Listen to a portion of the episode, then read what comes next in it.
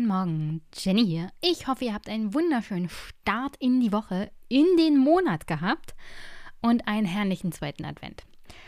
Und vor allem seid gesund und genießt das Wetter, wenn es irgendwie mal Schnee gibt, im Drinnen und nicht im Draußen, wo es nass und kalt ist. ist genau, eigentlich ist das genau meine Jahreszeit jetzt, ja. So Winter, kalt, nicht, nicht feucht, nicht feucht kalt, ja, nicht nass kalt, sondern kalt, kalt und dann mit gefrorenem Wasser.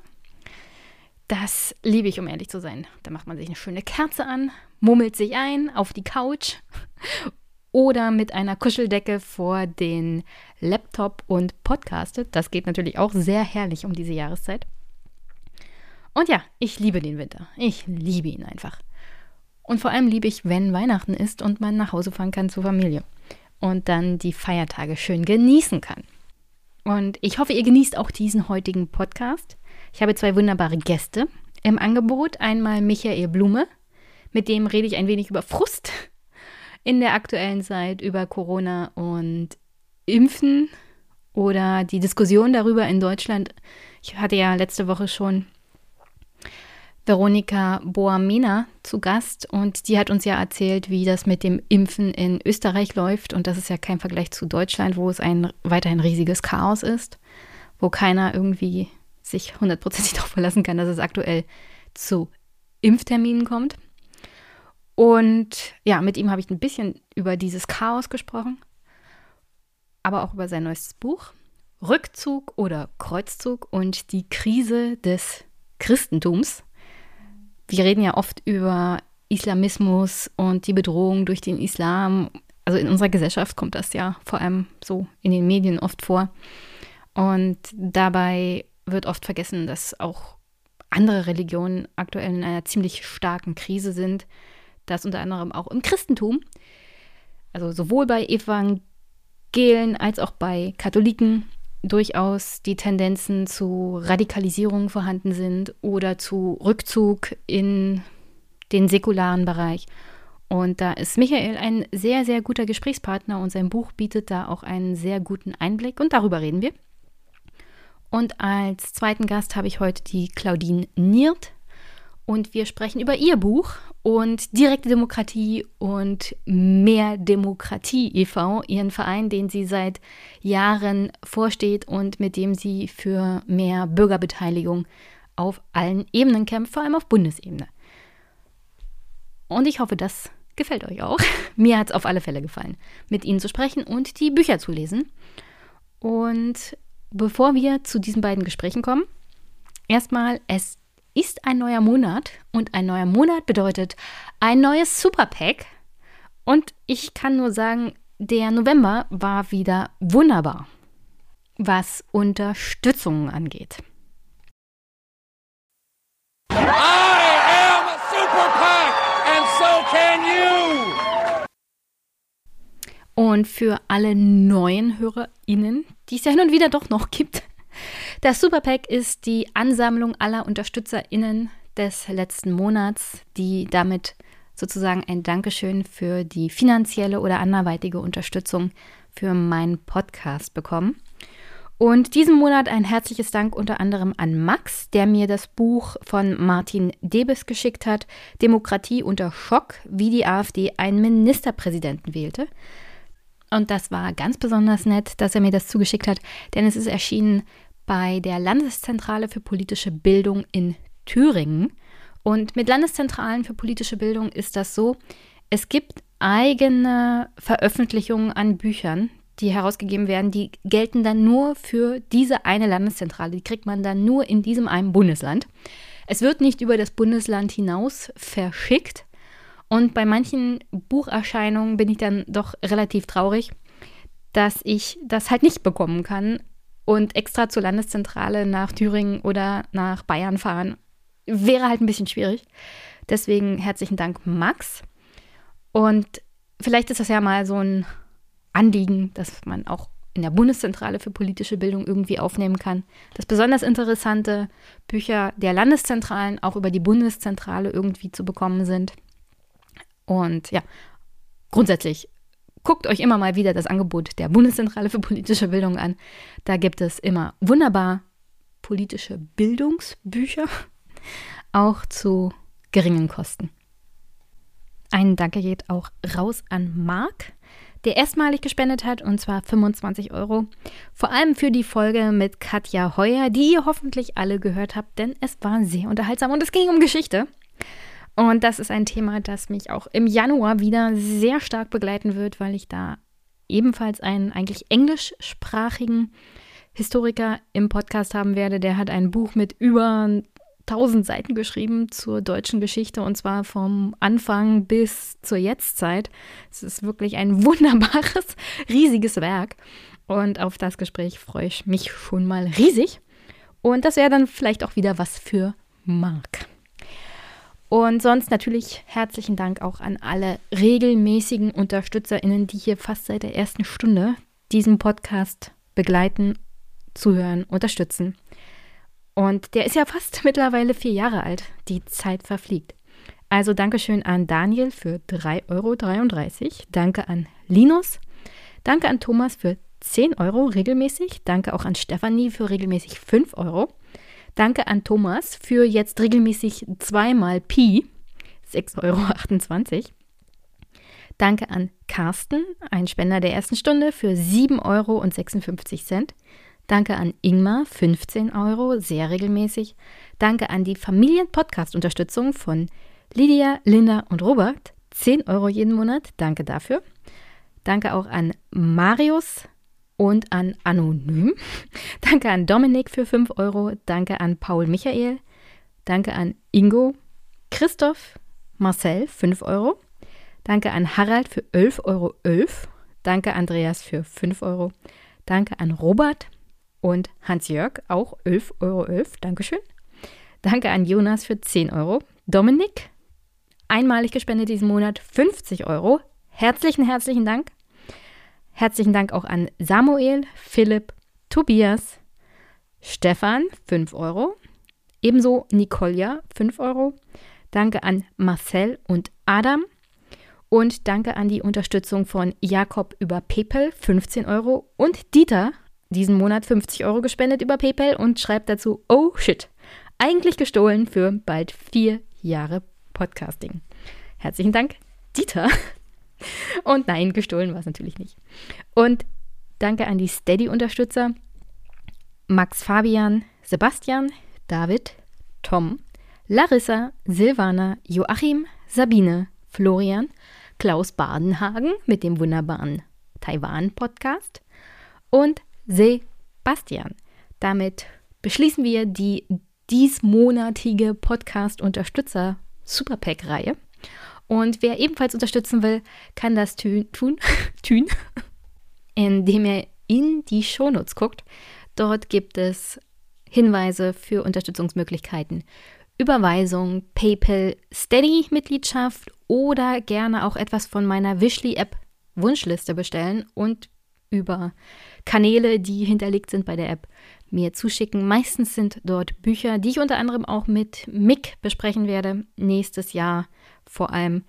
Und das ist immer sehr, sehr interessant und auch anregend mit Mick hier als dann doch regelmäßigen Dauergast im Podcast über Bücher, politische Themen und so weiter zu sprechen.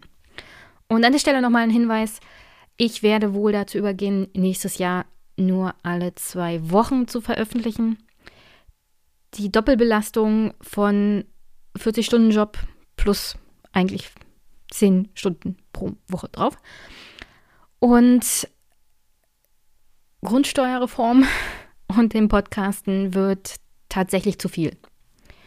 Also die Menge an Arbeit, die mittlerweile aufläuft fürs Grundsteuerreformen, ist nicht mehr tragbar. Und ich brauche auch dann am Wochenende mal eine Pause. Und leider Gottes geht das dann halt vom Podcasting ab. Und ich hoffe, ihr habt Verständnis dafür. Es tut mir sehr, sehr leid. Aber dann könnt ihr auch euch mehr Zeit lassen, die Folgen zu hören und zu genießen. Und ja, dann alle zwei Wochen. Vielleicht tut es auch der Qualität des Inhalts gut, wenn ich zu dem Zwei-Wochen-Rhythmus übergehe. Ich weiß noch nicht genau, ob das dann regelmäßig, also so langfristig sich einpendeln wird. Und vielleicht mache ich auch zwischendurch mal eine Rant-Folge. Kann gut sein. Weiß ich so jetzt absolut noch nicht. Aber ja, es ist einfach die Belastung von der Arbeit. Mit der Reform wird so einiges auf uns zukommen im Finanzamt. Und das ist dann nicht mehr so lustig. Und äh, ja, dann brauche ich auch mal Zeit zum Runterkommen und zum Entspannen und Familie sehen. Und bin mir ziemlich sicher, die meisten Hörer oder alle Hörer haben dafür durchaus Verständnis. Also herzlichen Dank an alle UnterstützerInnen, an alle HörerInnen und habt viel Spaß mit der heutigen Folge.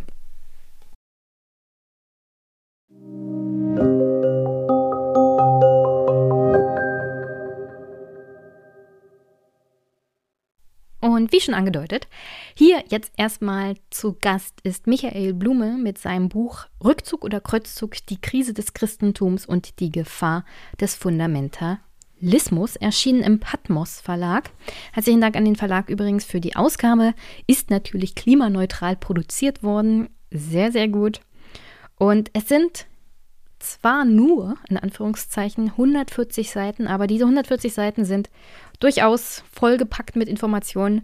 Vielleicht auch, und das, das deute ich mit Michael auch an, eher so ein Buch für ein Fachpublikum. Also wer sich wirklich mit Religion und Theologie an sich auskennt, steigt vielleicht eher in das Buch ein. Nichtsdestotrotz ist es auch für die Allgemeinheit vielleicht gar nicht so schlecht, es mal zu lesen oder es im Schrank zu stehen haben. Es regt doch durchaus zum Nachdenken an, gibt Aspekte auch auf unsere Gesellschaft und einen Blick dahin aus religiöser Sicht und beschäftigt sich auch ein bisschen historisch mit dem Thema Christentum, Judentum in der deutschen Gesellschaft anhand eines durchaus bekannten Bildes eines jüdischen Malers. Max Liebermann. Und insofern, ich kann es nur empfehlen. Und jetzt habt hoffentlich viel Spaß mit Michael, dem Rückzug oder Kreuzzug und mir. Und danach geht's mit Claudine weiter.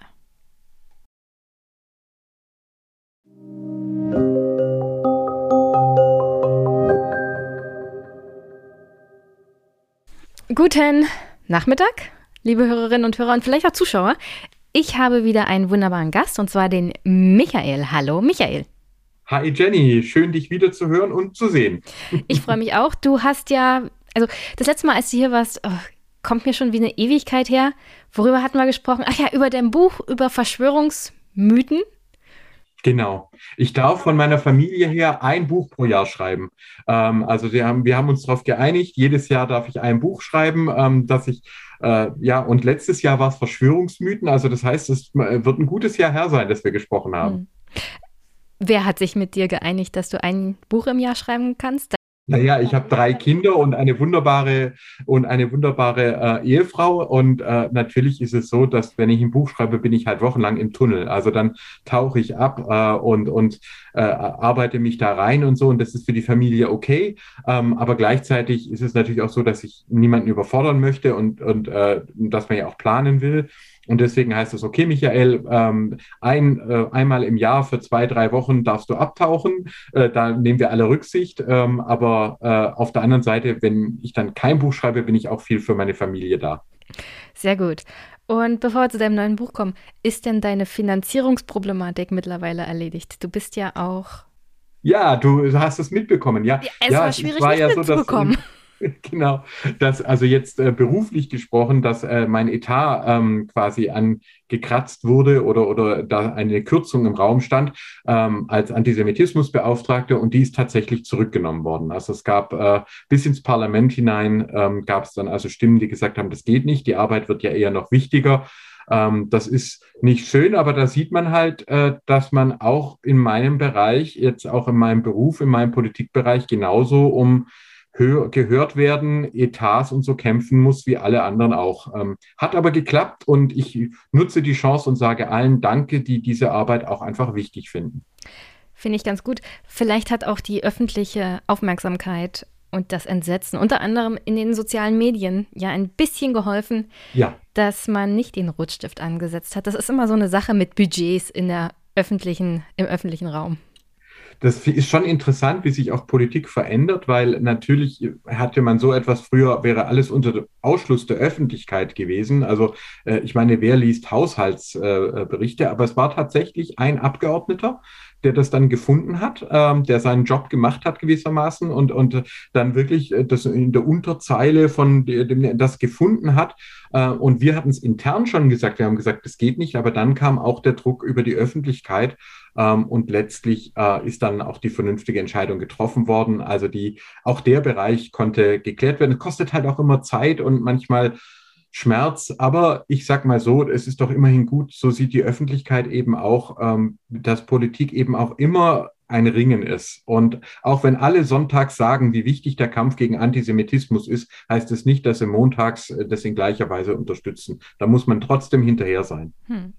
Und an der Stelle, wo du schon sagst, wer liest denn Haushaltspläne? Erstmal, das ist natürlich die Königsdisziplin eines jeden Parlaments.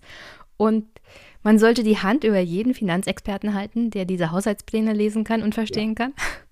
Denn nur so Absolut. kommt sowas raus. Du, Jenny, ich würde sogar so weit gehen und sagen, ähm, was tun denn Menschen in der Politik, in der Wissenschaft, übrigens auch du jetzt als äh, Podcasterin ähm, und andere alle gemeinsam, sie produzieren Medien. Hm. Das heißt, sie produzieren Worte, sie produzieren Texte und sie produzieren Zahlen. Und das ist absolut bedeutend. Da geht es dann zum Beispiel darum, wo fließt das Geld hin, wie hoch sind die Steuersätze. Wir sind alle in einer gewissen Hinsicht Medienarbeitende. Und äh, das ist, glaube ich, etwas, was oft noch unterschätzt wird, dass Leute sagen, ah, wer liest schon, das ist ja langweilig. Ja, es geht nicht darum, ob ein äh, Finanzbericht immer spannend ist, sondern es geht darum, dass er politisch ist und natürlich dann darüber entscheidet, wo stehen Mittel zur Verfügung oder wie fällt eine Gesetzesformulierung aus. Also das, was du ja machst mit dem Podcast sozusagen, du du medialisierst ja ähm, äh, Politik und Diskussionen und machst sie der Öffentlichkeit zugänglich. Und ich finde das nicht banal. Das ist wichtig. Genauso wie, einen, äh, wenn, wie es ein Riesenfehler ist, wenn niemand Haushaltspläne im Blick hat.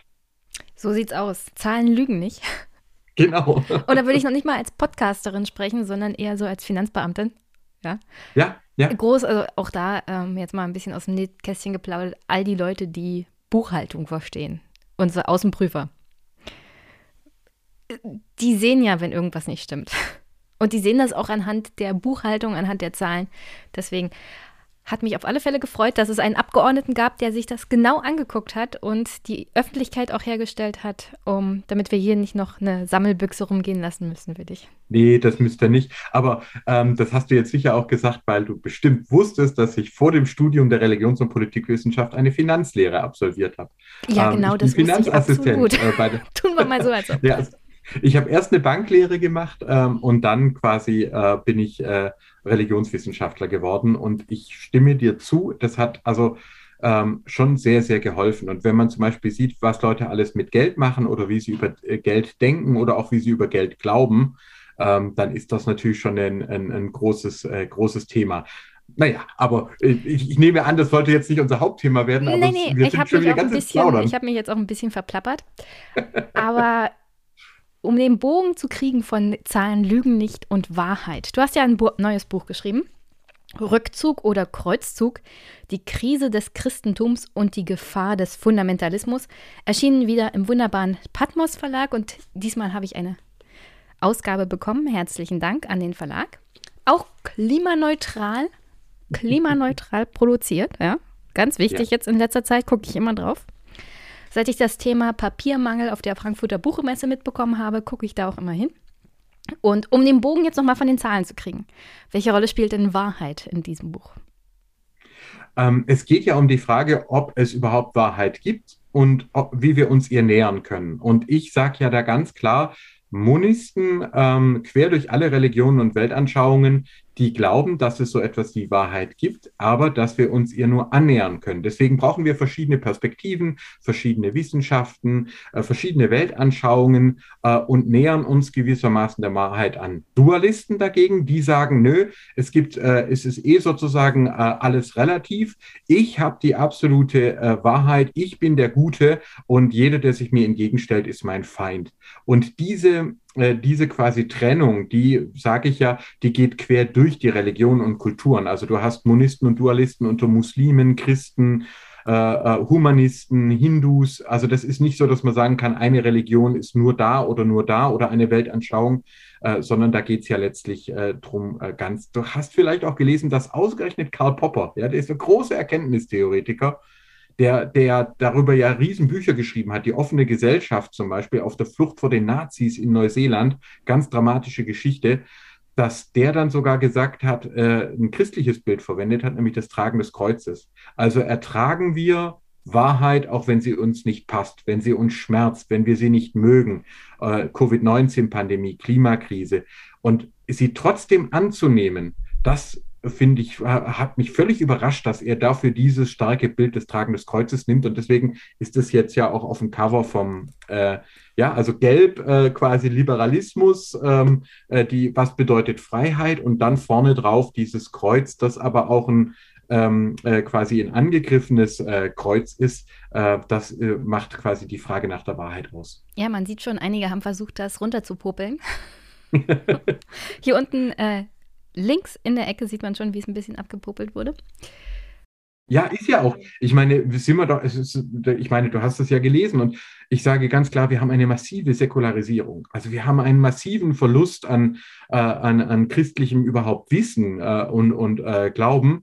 Ähm, ich hatte das bei Islam in der Krise ja schon vor einigen Jahren auch mit Bezug auf den Islam äh, geschrieben. Und äh, jetzt habe ich mir das eben auch im Christentum angeguckt. Es gibt natürlich Unterschiede. Also es ist so, keine Religion ist ganz genau wie die andere. Da gibt es schon auch Unterschiede, aber es gibt auch viele Gemeinsamkeiten. Und diese enorme Säkularisierung, äh, die erwischt momentan eigentlich alle großen Weltreligionen. Ähm, und äh, dieses äh, Bild mit dem äh, mit dem Kreuz, dem aufgeklebten Kreuz, das fand ich halt so schön, weil einerseits kann es ja zusammenhalten, heilen, es kann aber auch abfallen oder man kann sogar der Meinung sein, man braucht es gar nicht mehr. kann unschöne Stellen überkleben.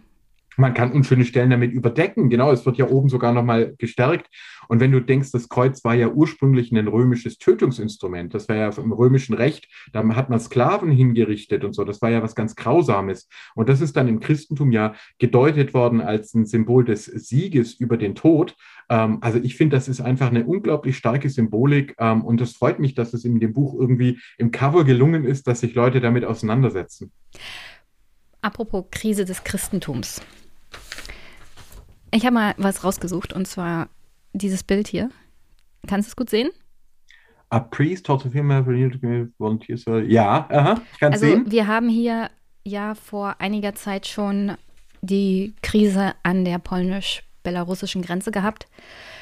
Polen hat unter anderem so freiwillige Soldaten entsendet an die polnische-belarussische Grenze und hier hält wohl ein Priester eine Art Messe ab. Ich bin kein, kein großer Religionsexperte.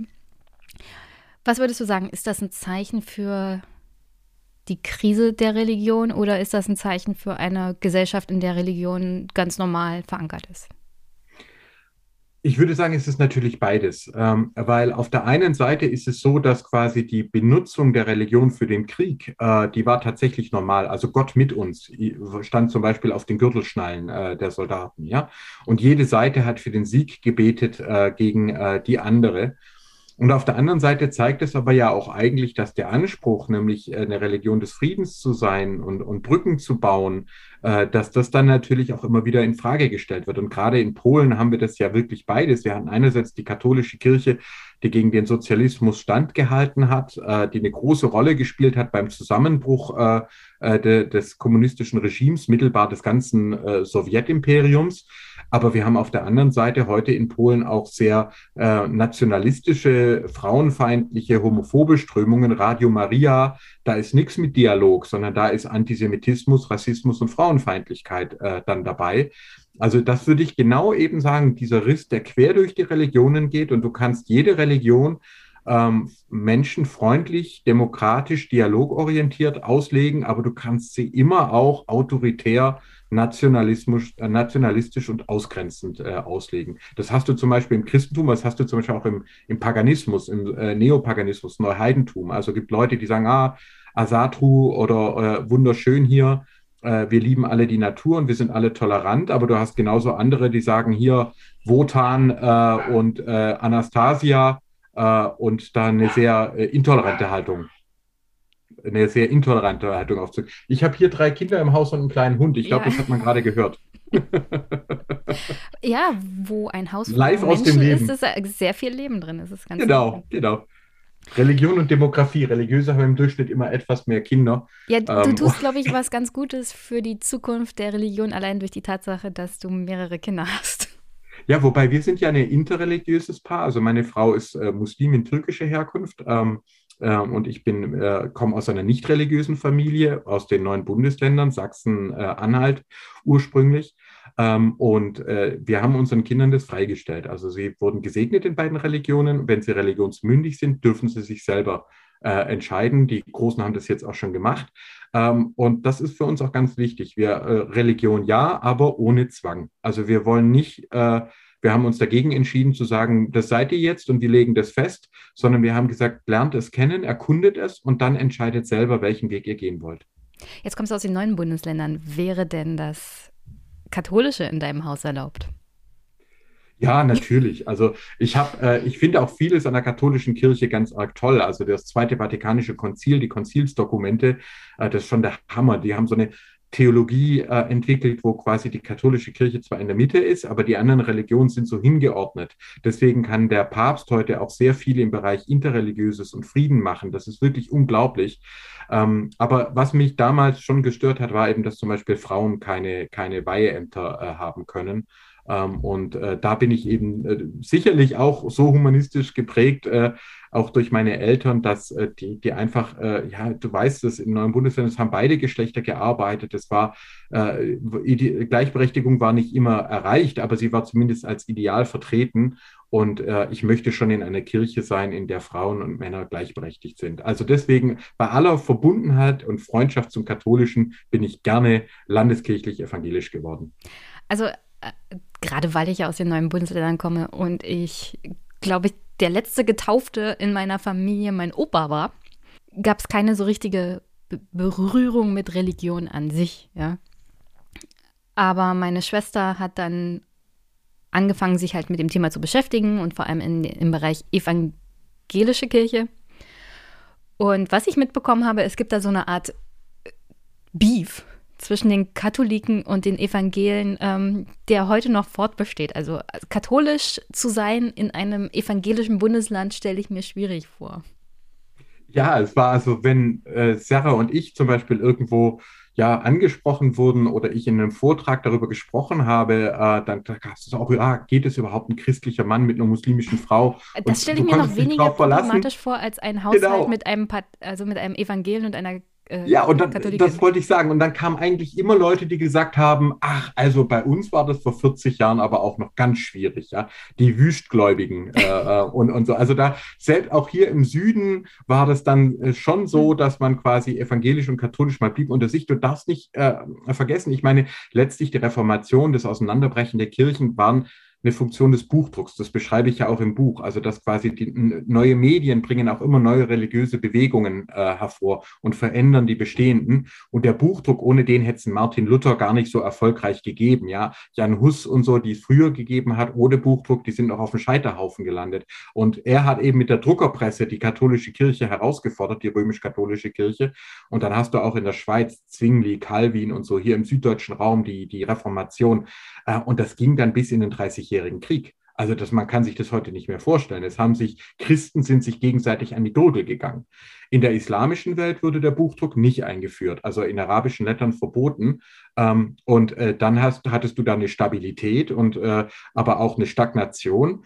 Ähm, und die haben ihren 30-jährigen Krieg jetzt. Da kämpfen zum Beispiel jetzt Sunniten gegen Schiiten. Äh, Iran und Saudi-Arabien zum Beispiel sind da in einem erbitterten Kampf miteinander. In Jemen sterben gerade jeden Tag Menschen, Sunniten gegen Schiiten oder in Syrien. Ähm, also dass die Macht der Religion im Guten, aber eben auch im Schlechten, die wird oft unterschätzt. Und deswegen finde ich es gut, dass du dich mit dem Thema auseinandersetzt äh, und werde aber dich nicht in irgendeine Richtung pushen. Das ist nicht mein, mein Job. Also und so stell, mir, stell mir bloß keine Expertenfragen zum Thema Religion, dann bin ich raus. ähm, du schreibst gleich am Anfang in deinem Buch, Oder stehen die Kirchen und Religionsgemeinschaften inmitten der nun eintretenden Klimakatastrophe dabei gar nicht vor einem spezifisch religiösen Problem, sondern vor einer vergleichbaren Vertrauenskrise wie die demokratischen Parteien? Also ja. ist es generell gar nicht das Problem der Säkularisierung, sondern dass wir eine Vertrauenskrise in Religion an sich oder in die Menschen, die die Religion organisieren haben. Ich würde, genau. würde das vor allem auf die katholische Kirche auch beziehen. Ja, ich würde, äh, ich stelle ja die Frage, ob es sozusagen generell ein, ein äh, Misstrauen gegenüber Institutionen ist, also gegenüber religiösen, aber auch äh, äh, zum Beispiel politischen Institutionen, weil äh, ich meine, man hat ja immer quasi gesagt, äh, naja, wir kriegen das schon hin mit der Zukunft, vertrau mir, ja, also das wird schon, wird schon werden. Und jetzt aber sind wir alle damit konfrontiert, dass unsere eigene Lebensweise, wie wir mit dem Planeten umgehen, enorme Folgen hat. Ähm, und ich habe die ja im Irak selber gesehen. Also ich, ich, das, das, das hat auch bei mir diese Erschütterung, wenn du Gebiete siehst, die nicht mehr bewohnbar sind. Wenn ich dir sagen kann, dass eine Stadt wie Bagdad, eine riesige uralte Stadt mit Millionen Einwohnern in 30, 40 Jahren nicht mehr bewohnbar sein wird. Die haben jetzt schon 54 Grad im Sommer. Den brechen die Stromnetze zusammen. Im Iran, der Karun-Fluss ist ausgetrocknet. Das war der einzige Fluss, auf dem du noch mit Schiffen fahren konntest. Den gibt es nicht mehr. Ähm, und da ist sozusagen, da stelle ich dann halt die Frage, was bedeutet das? Werden wir überhaupt noch Menschen haben, religiös oder politisch, wo wir Vertrauen haben oder bricht das generell zusammen, dass wir sagen, naja, wir schaffen es eh nicht mehr und das ist eigentlich egal, welche Kirche oder welche Partei oder welche Gewerkschaft oder welche Fridays for Future ähm, äh, sozusagen oder geben wir jede Hoffnung auf. Ja? Das ist sozusagen die Frage, die ich da eben stelle. Ich glaube nicht, dass das nur ein Thema ist, das nur Kirchen betrifft, sondern ich glaube, dass das ein Thema ist, das letztlich uns alle betrifft Zumindest dann, wenn wir den Mut haben, uns mit Wissenschaft auseinanderzusetzen. Wir können auch sagen, gibt's alles gar nicht, alles Verschwörung, alles Wettermanipulation. Äh, ich will davon gar nichts wissen. Ich will weiter mein Fleisch essen. Ich will das nicht hinterfragen. Aber wenn wir uns die, den Mut haben, uns damit auseinanderzusetzen, dann glaube ich, zumindest geht's auch mir so, auch als Mann und als Wissenschaftler und als äh, Vater und, und als ehemaliger Soldat und, und allem, was ich habe, trotzdem spüre ich dann auch diese Beklemmung und diese Angst und muss mich damit auseinandersetzen. Das macht es natürlich schwieriger, wenn mir irgendeiner erzählen will, keine Sorge, Michael, wir haben alles im Griff. Dann muss ich sagen, äh, nein, es hat momentan eigentlich niemand mehr im Griff. Ich würde gerne den Politiker sehen, der mir jetzt erzählt, er hat irgendwas im Griff. Vor allem vor dem Hintergrund, wie, was soll ich sagen? Ich bin unglaublich wütend und ermüdet. Und auch von den Diskussionen auf Twitter habe ich die Schnauze voll, weil, also alles ab dem Zeitpunkt Tyrannei der Ungeimpften fand ich jetzt von allen Seiten total Banane. Weil wir einen Wahlkampf hatten, in dem Corona keine Rolle mehr gespielt hat, weil wir Politik hatten, die sich um das Thema nicht mehr gekümmert hat, vor allem im Sommer nicht. Also Menschen hatten ja nicht mehr, mehr den Eindruck, dass Corona irgendwie noch wichtig wäre und dass man sich noch großartig impfen lassen sollte. Dann wurden die Impfzentren zugemacht. Ähm, vor allem wegen Kostenfragen. Die Nachfrage war ja nicht mehr so groß, aber die Panik äh, war ja auch nicht mehr da, beziehungsweise das Warnen durch die Politik war nicht mehr da, während die Experten ja gesagt haben, Vorsicht, Winter, ja. Und Gleichzeitig wird halt nur gesagt, also die Ungeimpften sind schuld. Und ich verstehe das. Du kommst ja aus Baden-Württemberg. Dort gibt es aktuell die Studien, wer die Querdenker sind. Unter anderem ja eher gut gebildete Haushalte, Besserverdienerhaushalte und äh, die grundsätzlich die Impfung ablehnen. Aber das bezieht sich wirklich auf alles, was Impfungen angeht. Und da habe ich dann auch kein Verständnis für. Nur das Problem ist, wir haben 18 Millionen Ungeimpfte noch die können ja nicht alle in Baden-Württemberg Gutverdienerhaushalte sein. Also da, da fehlt mir dann halt auch ein bisschen die Differenzierung aktuell. Also wenn wir uns der Wahrheit annähern, gibt es aktuell keinen Raum für sich an die Wahrheit annähern, sondern nur die ungeimpften sind schuld und die sollen sich mal impfen lassen und wir müssen jetzt die Impfpflicht einführen, während ich gleichzeitig Hausärzte habe hier in der Gegend, die Termine absagen, weil sie keinen Impfstoff bekommen. Also ist alles so chaotisch. Ja. Chaos pur. Und da hätte ich gerne mal jemanden, der tatsächlich Kontrolle über die Situation hat. Aber ich sehe da keinen. Und dann ist Vertrauen grundsätzlich in diese Institutionen auch schwierig herzustellen. Ja, ich meine auch durch das Internet, du hast es erwähnt, Twitter zum Beispiel, wir bekommen das halt heute sehr viel schneller und hautnah mit und das führt auch zu Wut und Empörung. Ja, wenn dann der Tweet kommt, hey, in fünf Stunden landet das Flugzeug aus Südafrika, äh, was ist da eigentlich los? Äh, dann kann ich mir schon vorstellen, wie da im Ministerium da äh, dann auch die Alarmglocken äh, läuten. Oder wir haben es vorher erwähnt, ja, also wenn bei mir der Etat gekürzt wird, äh, dann plötzlich gerät es äh, in die Internetöffentlichkeit und führt zu Empörung. Ähm, und Weißt du, äh, ich finde, es ist auf der einen Seite, es ist sehr schmerzhaft, es ist aber, glaube ich, auch ein Aspekt von Aufklärung. Wir Wahrheit muss eben, wehtun? Ja, wir müssen eben klar sein, die einfach nur die Stimme abgeben und dann sagen, äh, der macht das schon oder die macht das schon. So war es nie und so wird es auch nie wieder sein. Also, weißt du, äh, äh das, das, Impfen ist ein Beispiel, aber ein anderes, mit dem ich immer wieder ringe, ist Fleisch. Also, ich bin selber erst seit 2019 Vegetarier. Wissenschaftlich ist völlig klar, dass wir mit jedem Kilo Fleisch, das wir produzieren, unglaublich viel CO2, Methan produzieren, äh, dass wir Wasser, Land verbrauchen, dass wir Tiere quälen, dass wir Zoonosen hervorbringen, dass immer wieder Krankheiten von Tieren auf Menschen überspringen. Das kann dir jede Wissenschaftlerin und jeder Wissenschaftler seit 20 Jahren sind die Befunde da völlig stabil. Ähm, aber wir wollen das nicht unbedingt hören. Und auch ich selber habe jahrelang gebraucht, bis ich dann gesagt habe, ja, wenn ich das doch weiß, warum esse ich das dann noch? Warum, warum halte ich mich da noch dran? Also die, die Vorstellung, dass sozusagen Wahrheit etwas ist, ähm, was, was immer automatisch cool ist und toll ist und funktioniert, äh, das ist, damit belügen wir uns auch selber. Das erste Zitat im, im, im Buch ist ja, äh, wenn ich das äh, kurz, das ist ja von Hans Blumenberg, mhm. wenn ich, das ist mir tatsächlich wichtig, deswegen habe ich es ganz an den Anfang äh, genommen. Er sagt, nichts ist weniger sicher, als dass die Wahrheit geliebt werden will, geliebt werden kann, geliebt werden darf. Nichts ist weniger sicher. Und ich glaube, diese Verunsicherung, die spüren wir gerade alle. Wenn wir sagen, ja, oh Mensch, warum hat denn der Gesundheitsminister jetzt nicht schon vorausgeplant? Wenn wir aber ganz ehrlich sind, werden wir sagen, auch uns selber ging es so, dass wir froh waren, wieder rauszukommen. Und wir wollten auch in dem Moment nicht mehr im, im Wahlkampf nicht unbedingt das hören. Ich habe mich selber dabei ertappt, dass mir Karl Lauterbach mit den ständigen Warnungen auf die Nerven gegangen ist. Wobei ich aber doch als Wissenschaftler sozusagen weiß, dass, dass seine Zahlen valide sind.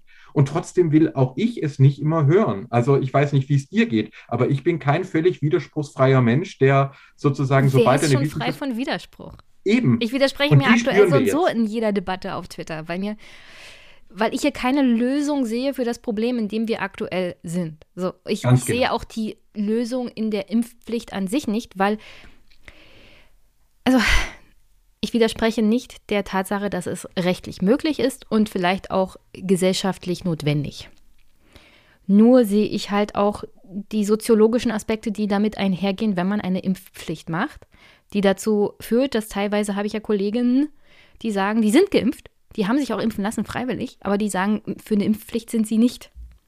Oder die dann sagen, also dann hätte ich mich erst recht nicht impfen lassen, wenn es eine Impfpflicht gibt. Es ist immer diese, also wenn man Menschen in irgendeiner Art und Weise einer Pflicht unterwirft, ist die Gegenreaktion halt immer auch da. Und die wäre vielleicht nicht so akut, wenn es politisch organisiert besser gelaufen wäre mit dem Impfen. Also. Aber mein, Jenny, meinst du nicht, das war doch das Gleiche, als es darum ging, in Innenräumen rauchen? Es gab das Gleiche, als es darum ging, Anschnallpflicht im Auto.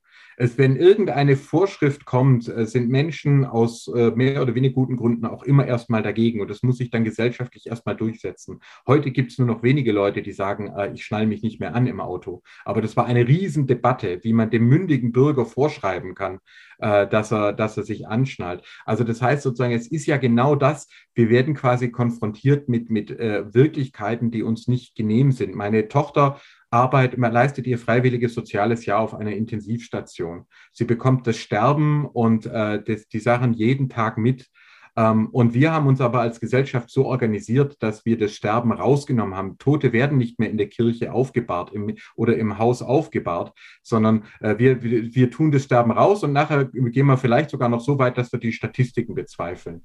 Ähm, und, äh, aber ist das Sterben Tochter das Problem oder die Tatsache, dass sich die Gesellschaft nicht mehr frei entfalten kann, dass man sich irgendwie, also es ist ja noch nicht mal die Tatsache, dass Menschen sterben. So, also es wird ja argumentiert, dass die Intensivstationen überbelegt sind und dass deswegen Leute jetzt, auch die, die geimpft sind, nicht mehr sich treffen dürfen. Und man gibt den Ungeimpften die Schuld. Und grundsätzlich kann man sagen, ja, alle Ungeimpften, die sich nicht impfen lassen aus Überzeugung, sind definitiv schuld. Das andere ist aber die Organisation. Naja, aber weißt du, also die Pflegerinnen und Pfleger auf der Intensivstation. Ja, denen kann es, also denen ist es wahrscheinlich auch, auch egal, wie die Situation zustande gekommen ist. Ich genau. verstehe das auch. Ja, also die sind das, die sind natürlich gefrustet, weil bei den Geimpften, wenn es überhaupt Verläufe gibt, sind die im Durchschnitt sehr, sehr viel leichter. Und es ist auch so, also ich zum Beispiel oder du, äh, wir bezahlen halt äh, auch mit dann für die ganzen Kosten, die entstehen. Und die Leute, die gesagt haben, ich will keinen Impfstoff äh, wegen der Pharmaindustrie, die lassen sich dann halt auch mit teuren Medikamenten äh, behandeln.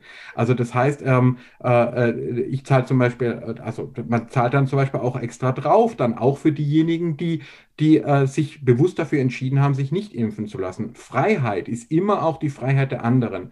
Wenn ich, wenn ich sage, ich bin, äh, ich bin nicht bereit, mich anschnallen zu lassen oder ich bin nicht bereit, mich an die Straßenverkehrsordnung zu halten, ähm, dann tue ich auch anderen das, äh, deren Rechte damit auch beeinträchtigen. Schauen wir uns USA an. Wenn jeder das Recht hat, Waffen zu tragen, ähm, ich weiß nicht, ob das, äh, ich sage, dann fühlt man sich am Ende unsicherer. Ich bin sehr froh, in einem Land zu leben, wo es äh, Waffenscheine nur äh, unter engen Bedingungen gibt. Ähm, und äh, ich glaube sozusagen, die Freiheit, ähm, äh, die wir leben wollen, muss auch immer abgewogen werden gegen die Freiheit äh, der anderen. Und gerade die Pflegerinnen, Pfleger, Ärztinnen und Ärzte, die gehen am Stock und viele kündigen, viele hören auf.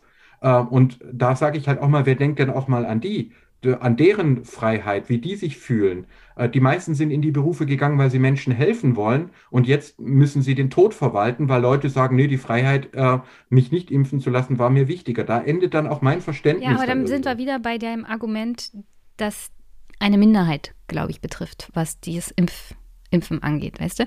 Und ich finde, das ist auch nicht fair, wenn es um die Wahrheit geht oder sich der Wahrheit anzunähern, immer mit der Minderheit zu argumentieren, die natürlich absolut asozial sich verhält. Also nicht asozial im Sinne von ähm, asoziale Menschen, sondern asozial gegen die Gesamtheit der Gesellschaft. Aber ich, ich, will das auch nicht, also das ist halt nur etwas, was mich grundsätzlich bei dem Thema frustriert. Ja. Weil wir also ganze Teile von zum Beispiel ungeimpften ja. Menschen mit Migrationshintergrund ja. da in den gleichen Topf schmeißen mit Schwurblern. Ja.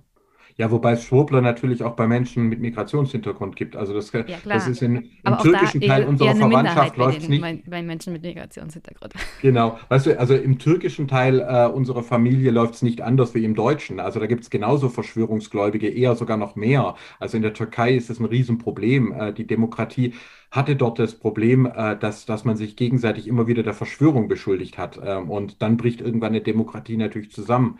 Ähm, aber ich, ich fühle das auch mit dir. Äh, ich habe mir halt die Geschichte angeguckt und da war es so, dass gerade bei uns auch im Alpenraum, also der, der, hm. ich habe so eine These auch dazu formuliert. Ich glaube, du hast da auch einen Text zugeschrieben. Genau, also für meine Studierenden. Ich mache den mal in die Shownotes. Genau, am, am KIT in Karlsruhe habe ich quasi diese These ausformuliert, die Gebirgsregionen Medienthese. Und weil das Interesse so groß war, habe ich es auf den Blog gestellt. Also da, das, das, das, wie kommt es, dass ausgerechnet im Erzgebirge äh, und im Alpenraum sich so wenig Menschen ähm, impfen lassen im Vergleich zum Beispiel zu äh, Schleswig-Holstein oder auch Mecklenburg-Vorpommern. Also das betrifft sowohl also neue wie alte. Land. Äh, ja, genau. Also sozusagen. Und ähm, äh, eine, ein Befund war eben, dass das tatsächlich auch schon damals war. Es gab zum Beispiel den Tiroler Volksaufstand äh, gegen, äh, die, äh, gegen die Impfpflicht, gegen Rechtschreibung, gegen Staatlichkeit. Es gab hier im Südschwarzwald, im schönen Hotzenwald, äh, das wirklich so gab es einen Aufstand, den Salpeter-Aufstand, wo Leute auch gesagt haben, wir wollen diese äh, zentralen Staatlichkeit nicht. Mhm. Und es wurde dann erst befriedet, tatsächlich 1807 durch die Impfpflicht in Bayern. Also der Staat hat gesagt, jetzt reicht's aber. Du musst dir vorstellen, es sind Leute gestorben an den Kuhpocken. Die Sterblichkeit und die Folgen für Kinder waren katastrophal und trotzdem hat ein erheblicher Anteil der Menschen gesagt, ich lasse mich nicht und vor allem ich lasse meine Kinder nicht impfen. Und da hat die Impfpflicht nach schweren Konflikten zu einer Befriedung geführt. Und heute würden nur noch ganz wenige Leute sagen, ich lasse mich nicht gegen Pocken impfen.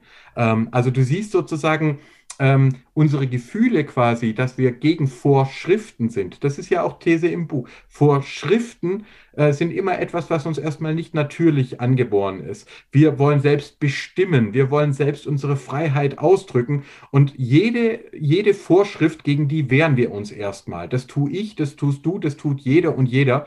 Aber wir müssen uns halt damit auseinandersetzen, dass nun mal Wissenschaft auch manchmal Sachen hervorbringt, die uns nicht in, in den Kram passen. Nicht nur den Politikern nicht in den Kram passen, sondern auch uns als Bürgerinnen und Bürger nicht. Der, der Popper sagte das ja genauso. Also wir haben nur die Wahl, dass wir uns entweder zurückziehen und quasi im Naturzustand und wie die Raubtiere sozusagen, äh, dass wir dann sagen, ich folge meinen Gefühlen, mich juckt es nicht, was die Wissenschaft herausfindet.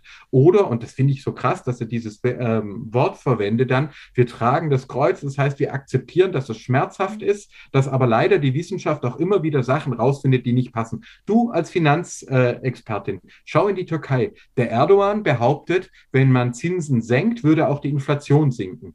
Das entspricht überhaupt nicht, überhaupt das ist nicht. Total der, der, wahr. Also wenn Erdogan ja. das sagt, stimmt das. Genau. Und das, die, der, die Lira stürzt ab. Also bitte, bitte, liebe graue Wölfe oder wer hier vielleicht mal reinhört, bitte nicht.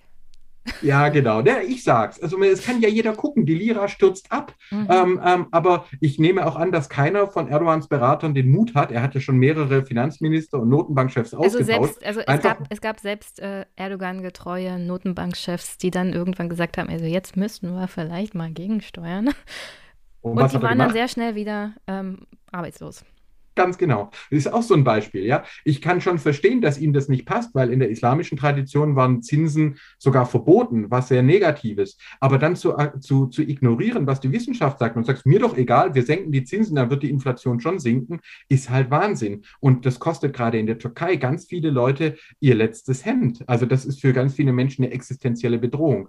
Und ich würde von Politikern, aber auch von Bürgerinnen und Bürgern eben erwarten, lasst uns uns mit wissenschaftlichen Wahrheiten, Erkenntnissen auch dann auseinandersetzen, wenn sie uns wehtun. Äh, das erlebe ich täglich fast. Das ist Job, ein Teil meiner Aufgabe. Ähm, und wenn wir uns vor der Wirklichkeit wegducken, dann landen wir eben in schlimmen Zuständen. Ja, aber auch da wieder Dinge, die mich frustrieren. Wissenschaft sagt, nach der Impfung nimmt der Impfschutz zwischen vier und sechs Monaten drastisch ab. Politik sagt, ab März gibt es eine Impfpflicht, aber dann gilt der Impfstatus neun Monate. Also ist ja logisch, dass der Impfstatus dann mit einer Zeit abläuft, weil ist ja wissenschaftlich belegt, dass der Impfschutz nachlässt. Warum sagt man dann neun Monate, wenn wissenschaftlich belegt wird, dass es schon ab dem vierten Monat abnimmt?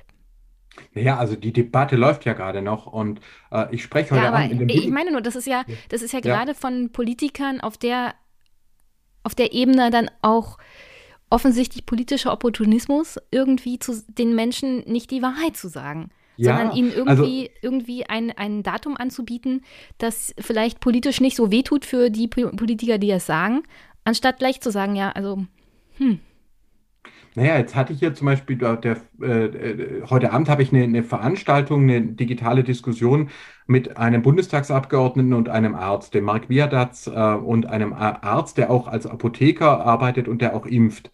Ähm, und ich glaube nicht, dass zum Beispiel der Mark äh, jetzt äh, neun Monate fordern würde. Ich glaube, da sind die Politiker, politischen Meinungen auch ganz unterschiedlich. Aber im, im Grundsatz ist es schon so. Mir hat äh, zu dieser Alpenraumthese hat mich ein Schweizer Medium, auch mehrere österreichische und Schweizer Medien haben mich interviewt. Und ein Journalist sagte mir dann auch, ja, bei Ihnen gab es die große Angst vor der Volksabstimmung. Äh, das heißt, es gab eine Volks in der Schweiz sozusagen über die Covid-19-Zertifikate wurde ja gemacht. Das heißt, die Politik hat sich zurückgehalten und hat abgewartet, wie stimmen die Leute ab ähm, und hat erst danach gesagt, okay, jetzt brauchen wir aber strengere Maßnahmen. Das ist natürlich etwas, was ich politisch völlig verstehe. Das ist sozusagen klug. Man will die, man will die Leute nicht verärgern. Aber es hilft natürlich in der Pandemie erstmal gar nichts. Wenn du sagst, äh, wir, wir wissen zwar, dass, dass, dass die, bis dahin sich das Virus ausbreitet und, und Menschen sterben werden, aber wir wollen die Leute nicht verärgern. Ja. Ich glaube, das ist so genau das, worüber wir ja auch diskutieren. Ja, eine unglaubliche Beschleunigung durch das Internet, wo sich jeder Twitter ist ja, ist ja, da, da wird ja jeden Tag sich gerauft. Das ist ja super anstrengend. Ähm, und aber auf der anderen Seite äh, diese, diese, äh, äh diese Sehnsucht danach, dass noch irgendjemand die Kontrolle haben sollte. Äh, und manche gehen, gehen dann so weit, dass sie dann irgendwie Trump oder andere dann als absolute Kontrolleure sich vorstellen. Aber die brutale Wahrheit ist, niemand kann mehr alles kontrollieren. Es, die, der Zug ist, es war wahrscheinlich noch nie so und heute ist es weniger denn je so. Ähm, und damit klarzukommen, das ist, glaube ich, die Challenge. Äh, trotzdem nicht aufzugeben, trotzdem sich zu engagieren, trotzdem in der Politik, äh, in der Kirche, in der Weltanschauung, wo auch immer, trotzdem dabei zu bleiben, auch wenn man weiß, die Welt wird nicht von alleine schön und es wird noch sehr heftig werden. Das ist, glaube ich, so die Challenge. Es war jetzt, also eigentlich sind wir total vom Thema abgekommen. aber gut, dass ja, du dagegen gehalten hast. Also eigentlich ist das ja schon, dass der Rückzug oder Kreuzzug war ja genau die, die, die These des ja. Buches. Also ich bin ich immer kurz davor zurück, Rückzug, ja. Weil ja. ich dachte. Aber am Ende des Buches müsste man eigentlich sagen, das ist genau die falsche Variante. Genau. Also Rückzug ist falsch, aber Kreuz, also Kreuzzug ist definitiv falsch. Aber ja. Rückzug ist eigentlich auch falsch in der Situation, in der wir uns befinden. Also kommen wir mal zurück zu, zum Thema Religion. du schreibst ja unter anderem auch zum Thema Buchdruck hier. Die jeweils neuen Medien beschleunigen, emotionalisieren und erweitern die verfügbare Kommunikation und stellen damit alle bisherigen Institutionen in Frage. So galt noch im 11. Jahrhundert nahezu europaweit die kirchlich offizielle Lehre, wonach der Glaube an Hexerei und Magie selbst abergläubisch sei. Ausgerechnet aber das Aufkommen des Buchdrucks und von frühen Bestsellern wie dem Hexenhammer von 1486 konfrontierte Menschen mit Fluten dualistischer Texte und Bilder, die als vermeintliche Beweise für einen Hexensabbat aus Frauen und Juden und der damit angeblich verbundenen Tötung christlicher Kinder zur Gewinnung von Hexensalbe angeführt wurden. Zehntausende, vor allem weibliche Unschuldiger, wurden gerade nicht im vermeintlich finsteren Mittelalter, sondern in der frühen Neuzeit zwischen dem 15. und 18. Jahrhundert gefoltert und hingerichtet. Im gleichen Zeitraum brach in der Reformation auch die europäische Kirchenlandschaft auseinander. Bis dahin zum völlig eskalierenden Dreißigjährigen Krieg. Im 21. Jahrhundert erleben wir die fast identische Wiederkehr der frauenfeindlichen und antisemitisch, antisemitistischen Hexensalbe, Verschwörungsmythen digital unter der Chemie entwendeten Begriffe des Adrenochrom. Sorry. Genau. Sorry, wenn ich manchmal einen Knoten in der Zunge habe. Also ist es grundsätzlich für Religionsgemeinschaften oder für Gesellschaften an sich immanent, dass wenn es zu einer technischen Revolution kommt, dass die Fundamentalisten gleich eine Gegenwehr sozusagen starten? Richtig. Also sie starten nicht nur, ich würde sagen, die Dualisten, weil das sind nicht nur Fundamentalisten. Fundamentalismus ist ursprünglich aus dem Evangelischen ein Begriff, ja. Im Katholischen sagt man häufiger Traditionalisten zum Beispiel, ja, die ähm, äh, oder im Islam sind es zum Beispiel Salafisten äh, dann häufiger. Ähm, aber du hast im Grundsatz immer wieder das. Du kannst dir das so vorstellen, wenn du eine Beschleunigung der Kommunikation hast, also durch äh, Buchdruck, äh, durch Radio, durch Film, jetzt durch das Internet, dann fliegen auch immer Menschen aus der Kurve. Die kommen da nicht mit. Und das Fiese ist natürlich, dass die Neuen, also zum Beispiel die Nazis, die haben ganz gezielt Radio und Film genutzt um damit die Weimarer Demokratie mit, äh, äh, mit ihrem Zeitungsdruck äh, vor sich herzutreiben. Genauso nutzen heute die, die Populisten und die Antisemiten nutzen das, äh, ähm, äh, die neuen Medien. Das Adrenochrom war zum Beispiel Xavier Naidu, der das in Deutschland äh, popularisiert hat. Der hat das einfach in seine Handykamera gesprochen. Und der hat zig, hatte zigtausende Follower. Ähm, und und manche haben es dann eben auch geglaubt. Also das sind sozusagen die gleichen üblen Mythen, oder wenn du schaust, zum Beispiel Bismarck hat mit der Enso Depesche, also eine der ersten Einsätze des Telegramms, hat er mal eben gleich einen Krieg ausgelöst. Ja, letzte, also das, Folge, letzte Folge war erst ähm, zum Thema Bismarck, ja. Siehst du? Bismarck, genau. Also Gruß an alle, die die Bismarck-Folge gehört haben. Ähm, das finde ich sehr beeindruckend. Er hat nämlich damit mit der Emser Depesche den deutsch-französischen Krieg ausgelöst und hat die südlichen Staaten ähm, äh, Baden und Württemberg, Bayern und Sachsen ins Deutsche Reich reingezwungen. Der, die, Könige, die Könige von Württemberg, Bayern und Sachsen haben sich geweigert, zur Kaiserkrönung zu kommen. Äh, Bismarck spottete über die unheiligen drei Könige. Das sieht man, wie interessant es ist, dass quasi sich die Geschichte da auch so wiederholt. Ganz, das sind genau die Regionen, wo heute auch viele sagen, zum einen Freistaat Sachsen, Freistaat Bayern. Und wir in, in Baden-Württemberg sind ja auch sehr selbstbewusst. Und dann ja, heißt du weißt es ja, was die Preußen sagen. Genau, wenn die Preußen es sagen, kann schon mal nicht stimmen. Und dann hast du also genau äh, diese Beschleunigungseffekte, die hast du heute auch, auch wieder. Und deswegen ist ja meine große Bitte im eigentlich, dass wir einfach immer gucken, neue Medien sind super, wir beide nutzen es ja auch. Neue Medien sind klasse, aber sie haben auch echt immer eine gefährliche Unterseite. Du kannst mit Medien aufklären, aber du kannst mit Medien auch hetzen. Und äh, das geht natürlich mit digitalen Medien oder mit Radio, ähm, äh, geht das natürlich viel einfacher als zum Beispiel mit Büchern. Ja, also Ruanda zum Beispiel, Hutu gegen Tutsi. Die Aufhetzung, äh, die Aufhetzung vor dem Völkermord in Ruanda geschah vor allem über Radio. Da ist also über Radio, da hieß es, die, die, äh, äh, die Hutu, das sind Kakerlaken, die müssen getötet werden. Das war eine richtige Radiokampagne und dann ging das Morden los. Und die Nazis haben Radio und Film genutzt wie Jud Süß, diesen Propagandafilm. Ähm, und heute nutzen Antisemiten, Verschwörungsgläubige, äh, Rassisten, äh, nutzen ganz stark eben äh, das Internet. Hm. Sprachnachrichten, Videos. Ja, also aus dem, aus, dem, aus dem Internet praktisch schon fast völlig rausgelöst. Hauptsächlich jetzt äh, WhatsApp, Telegram. Ja, genau. Geschlossene, Kom Gruppen, abgeschlossene wo man, Gruppen. Wo man praktisch nicht mehr eingreifen kann. Genau. Und gestern hat mir ein Kollege, der dazu arbeitet, äh, von der Uni Basel erzählt, dass jetzt im Querdenkenbereich auch immer mehr Telegram-Gruppen mhm. ähm, so geschaltet werden, dass die Leute nicht mehr kommentieren können. Das heißt sozusagen, es wird nur noch gesendet, gesendet, gesendet, aber es ist gar nicht mehr gewollt, dass die Leute zum Beispiel fragen, hey, wo ist denn eigentlich das Geld hin, das wir euch geschenkt haben? Das Querschenken Geld. Das ist ja, Querdenken ist ja hier in Stuttgart entstanden. Mhm. Und das richtete sich, weil du vorher danach gefragt hast, das richtete sich von Anfang an an die Leute, die Geld haben. Die waren nie interessiert an Leuten, die arbeitslos sind und, und denen schlechter geht, sondern die wollten die Leute mit Cash ähm, wir hatten hier einen, den, den Max Otte, der ist ja auch relativ bekannt, der schon im Mai letzten Jahres verkündet hat, die Covid-19-Pandemie und die Bargeldabschaffung wären zwei Seiten einer Medaille. Und zufällig verkauft der Mann Finanzanlagen. Also man macht den Leuten Angst um ihr Geld und wenn du uns Schwaben Angst machst ums Geld, dann bist du reich, weil danach dann, dann kannst du ihnen Gold verkaufen, Finanzanlagen verkaufen, querschenken und jetzt beginnen halt die ersten zu fragen, was ist eigentlich aus dem ganzen Geld geworden? Äh, und das ist dann nicht mehr gewollt in diesen Medien. Das, wie du sagst, es ist abgeschottet, WhatsApp, äh, teilweise Discord, Twitch, ähm, äh, aber vor allem Telegram. Ja, und bei dem Thema Geld ist ja auch immer so eine Sache, was machen sie eigentlich mit dem Geld?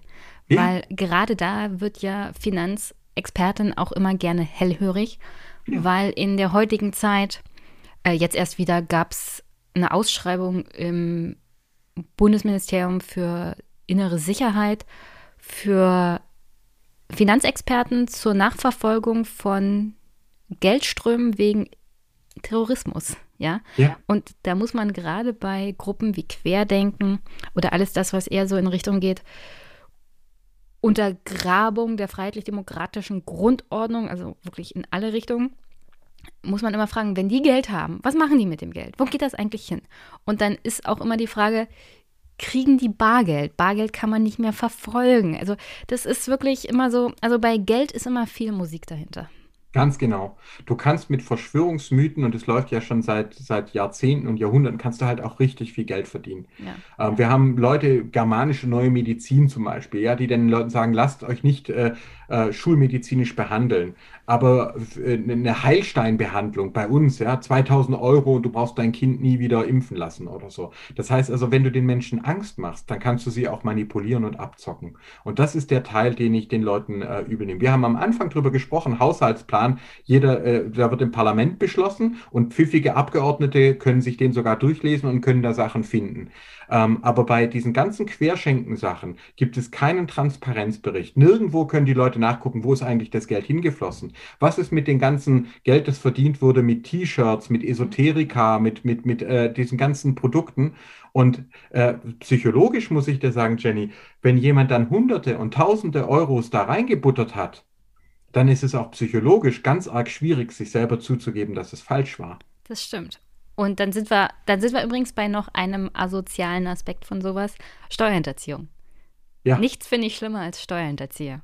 Ich meine, so haben sie den El Capone dran gekriegt, ja, dass man dann Ja. wegen, also den, den Mafia, das ist tatsächlich, da müsste man stärker hinschauen, weil damit verdienen Leute Geld und äh, weißt du, das ist so etwas, was ich dann auch sogar psychologisch verstehen kann, wenn dann einer ein paar tausend Euro da schon reingebuttert hat, war auf Demonstrationen, hat sich mit Freunden und Verwandten überworfen und so und dann Ja. zuzugeben, das war alles falsch, das war alles daneben. Hey, Es ist von schwierig. Da muss man ja, schon ein von sehr, sehr gefestigter Typ Mensch sein, um zu sagen, okay, das war Genau. einfach Und loslassen. gerade wir Männer, wir Männer, uns hat uns auch oft niemand beigebracht, über Gefühle und so weiter zu sprechen. Also das, auch ich bin noch so aufgewachsen, ein Junge weint nicht, ein Junge, meine Eltern toll, äh, großartige, liebevolle ähm, äh, Eltern, ähm, aber es war halt klar, ein, ein, ein Junge, der hat gefälligst äh, da zurückzugeben äh, und dann bin ich dann so ein Bücherwurm geworden. Ja, also das ist natürlich äh, so, das war erstmal schon heftig, mein, mein, mit meinen Eltern, äh, vor allem mein Vater, der da ein bisschen gebraucht hat, bis er das, äh, bis er das auch akzeptiert hat. Ähm, also so damit zu ringen und auch mal zuzugeben, ich weiß nicht alles, ich, ich habe mich geirrt. Das ist das, was Wissenschaft von einem verlangt. Ähm, äh, zum Beispiel zuzugeben, wir wissen nicht, wie lang der Impfstoff wirkt oder wir wissen nicht die, die neuen Varianten, was die noch mit uns anstellen werden. Ähm, äh, Unsicherheit, äh, Fehler zuzugeben. Äh, Ich erlebe häufig, dass es, äh, man sagt, Politiker sollen bitte zu Fehlern offen stehen, aber wenn sie es dann tun, äh, dann geht genau die Illusion verloren, sie hätten alles im Griff. Politiker müssen sich deswegen ständig so ausdrücken, als ob sie angeblich immer alles schon gewusst hätten, obwohl wir alle wissen, dass es nicht so ist und kein Mensch mehr alles weiß. Ähm, Impfpflichtdebatte hatten wir ja schon. Also von dem her, Geld ist gefährlich, weil es die Menschen dazu bringt, wenn sie einmal auf dem falschen Weg sind, man nennt es, du kennst es vielleicht, die versenkten Kosten, Sunk Costs. Hm. Das heißt, für Leute ist es ganz schwierig, äh, quasi zum Beispiel von einer Aktie, die gefallen ist, sich wieder zu trennen und sich selber zuzugeben, hier habe ich Mist gebaut, sondern man eskaliert eher immer, immer weiter. Ja, das äh, Phänomen kennen wir ja unter anderem auch aus diesen evangelikalen Gruppen. Ja. Ja. Also vor allem in den USA gibt es ja richtige Mega-Churches, die den Leuten praktisch nur das Geld aus der Tasche ziehen und ihnen erzählen, ja, das wirkt, das wirkt, das wirkt, das wirkt. Ihr glaubt halt nicht genug oder ihr habt noch nicht genug gespendet, ja. Und dann Perfekt. ist man Ja. sozusagen als derjenige, der über den Tisch gezogen wurde, der in den Ruin getrieben wurde, derjenige, der die Schuld sozusagen bekommt. Und wenn das gemacht wird mit Menschen, die sonst halt keinen Ausweg haben oder die besonders religiös sind und daran glauben, dann ist das auch, oh, das ist so widerwärtig. Genau. Und das ist genau der gleiche Mechanismus, wenn du dir vorstellst, du warst bei QAnon und du hast da voll mitgemacht und dann verliert plötzlich der Donald Trump die Wahl. Deswegen hast du heute Millionen Amerikaner und ganz viele davon tief religiös, die sich weigern zu akzeptieren, dass Donald Trump die Wahl verloren hat. Also das ist genau dieses, dieser, dieser, äh, dieser Effekt. Deswegen Religion ja, aber bitte aufgeklärt. Wissenschaft ja, aber dann schmerzt sie halt auch. Und Demokratie ja, aber das heißt auch, wir müssen uns eingestehen, Politikerinnen und Politiker können es uns nicht mehr abnehmen. Äh, die Klimakrise ähm, äh, kriegt keine Partei ähm, äh, so in den Griff, dass wir nur so, ja, wir stimmen ab und dann machen die das schon. Ja, dann Sondern müssen entweder Politiker wir das aber auch zugeben mal, ja. Bitte? Dann sollen sie aber auch mal ehrlich sein und sagen, wir schaffen das nicht alleine, ja. Ja, das finde ich. Also, und die Frage ist, ist die Gesellschaft auch so weit? Also deswegen, ich spreche es ja ich schon. an. Ja? ich bin, um ja. ehrlich zu sein, jedes Mal frustriert, wenn Politiker so tun, als ob. Ja, ich stimme, ich glaube auch, wahrscheinlich sind viele Menschen da schon weiter, dass sie sagen, wir wollen dieses, das, das gar nicht mehr. Es ist uns lieber, wenn jemand auch mal zugibt, äh, ich weiß nicht weiter oder ich habe das nicht kommen sehen. Ähm, ich lerne selber dazu. Ähm, aber diese, die, ich erlebe schon, dass Politikerinnen und Politiker sagen, die, die Leute wollen sozusagen, sie wollen zum Beispiel auf der einen Seite offene Diskussion, aber keinen Streit in der Partei. Also wenn, ja, soll, jeder soll seine Meinung sagen, aber Wer sagt sind das dann denn? Genau. Also ich weiß nicht, wie du das erlebst, aber äh, ich habe das immer so als so einen Widerspruch erlebt, dass ich gesagt habe, ja, aber wenn, wenn Streit okay ist, dann dürfen doch die Leute auch mal verschiedene Meinungen haben. Aber am Ende des Tages wählen, die, wählen Menschen eher die Parteien, die geschlossen auftreten und eben nicht die, äh, wo, wo man das Gefühl hat, äh, die streiten sich die ganze Zeit. Gegenbeispiel, das genau das äh, belegt, was du gerade gesagt hast. Als die CDU sich gestritten hat, wer denn jetzt Kanzlerkandidat wird, da sind sie nicht abgeschmiert. Die sind erst abgeschmiert, als sie einen schlechten Kan Kanzlerkandidaten gewählt hatten. Gut, und schau dir an SPD-Strategie, dass man quasi die ganzen Flügelkämpfe eingestellt hatte und den Olaf Scholz sozusagen einfach mal hat in Ruhe gelassen. Das hat ja offensichtlich funktioniert. Ähm, Ja, aber äh, Olaf Scholz, ob es wirklich das Fehlen von Flügelkämpfen war. Es war wahrscheinlich eher die Tatsache, dass er zwei Gegenkandidatinnen hatte, die unter den dreien war er halt noch der Beste, ja. Aber kommen wir mal zu einer anderen Frage, die mir aufkam. Leidet das Christentum unter Minderwertigkeitskomplexen? Du schreibst ja an einer Stelle, dass das Christentum eine der Religionen ist oder überhaupt die Religion mit den meisten Glaubensbekenntnissen. Liegt das an den Minderwertigkeitskomplex? Ja, es liegt also zum einen auch an den Medien. Das habe ich ja mit den, den, wir haben bestimmte Alphabetschrift, wo man alles sehr klar ausdrücken kann, das die japhetitischen Alphabete. Deswegen ähm, Islam und Judentum haben nur sehr kurze Glaubensbekenntnisse, das Christentum riesige. Aber ich würde dir da schon einen Schritt in, äh, äh, da auch entgegenkommen, weil es ist natürlich so, dass mit diesem äh, Leben von dem Jesus hast du eine unglaublich hohe, ähm, sozusagen eine unglaublich hohe hohen Standard, den eigentlich auch Kirchen nie erreichen konnten.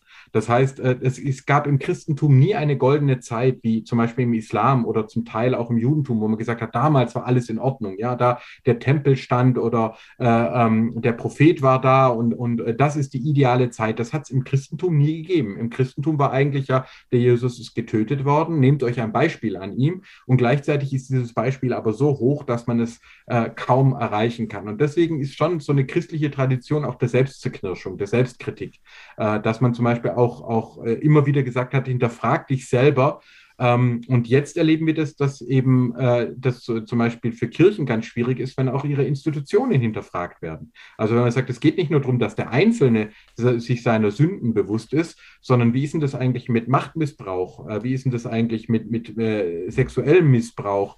Äh, wie ist denn das mit Finanzmissbrauch? Hinterfragt doch auch mal eure Strukturen. Also das ist, glaube ich, schon, das Christentum ist eine sehr schmerzhafte Religion. Das ist eigentlich nicht so von wegen, wir sind die Guten und alle anderen anderen sind doof, sondern wenn du es ernst nimmst, dann musst du eigentlich ständig äh, dir darüber klar sein, dass die Latte höher liegt, als, als du sie erreichen kannst. Deswegen auch diese Betonung auf Gnade, dass man sagt, am Ende des Tages hilft nur ein gnädiger Gott, weil gerecht, wirklich gerecht ähm, in, in diesem absoluten Sinne, das schaffen wir gar nicht.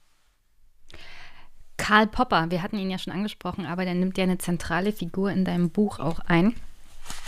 Und du hast ja auch so eine Personen- und Sacherklärung hinten am Buch mit dran. Und da wird nochmal gesagt, wer er ist. Also ein in Wien geborener Mann einer jüdisch-christlichen Familie.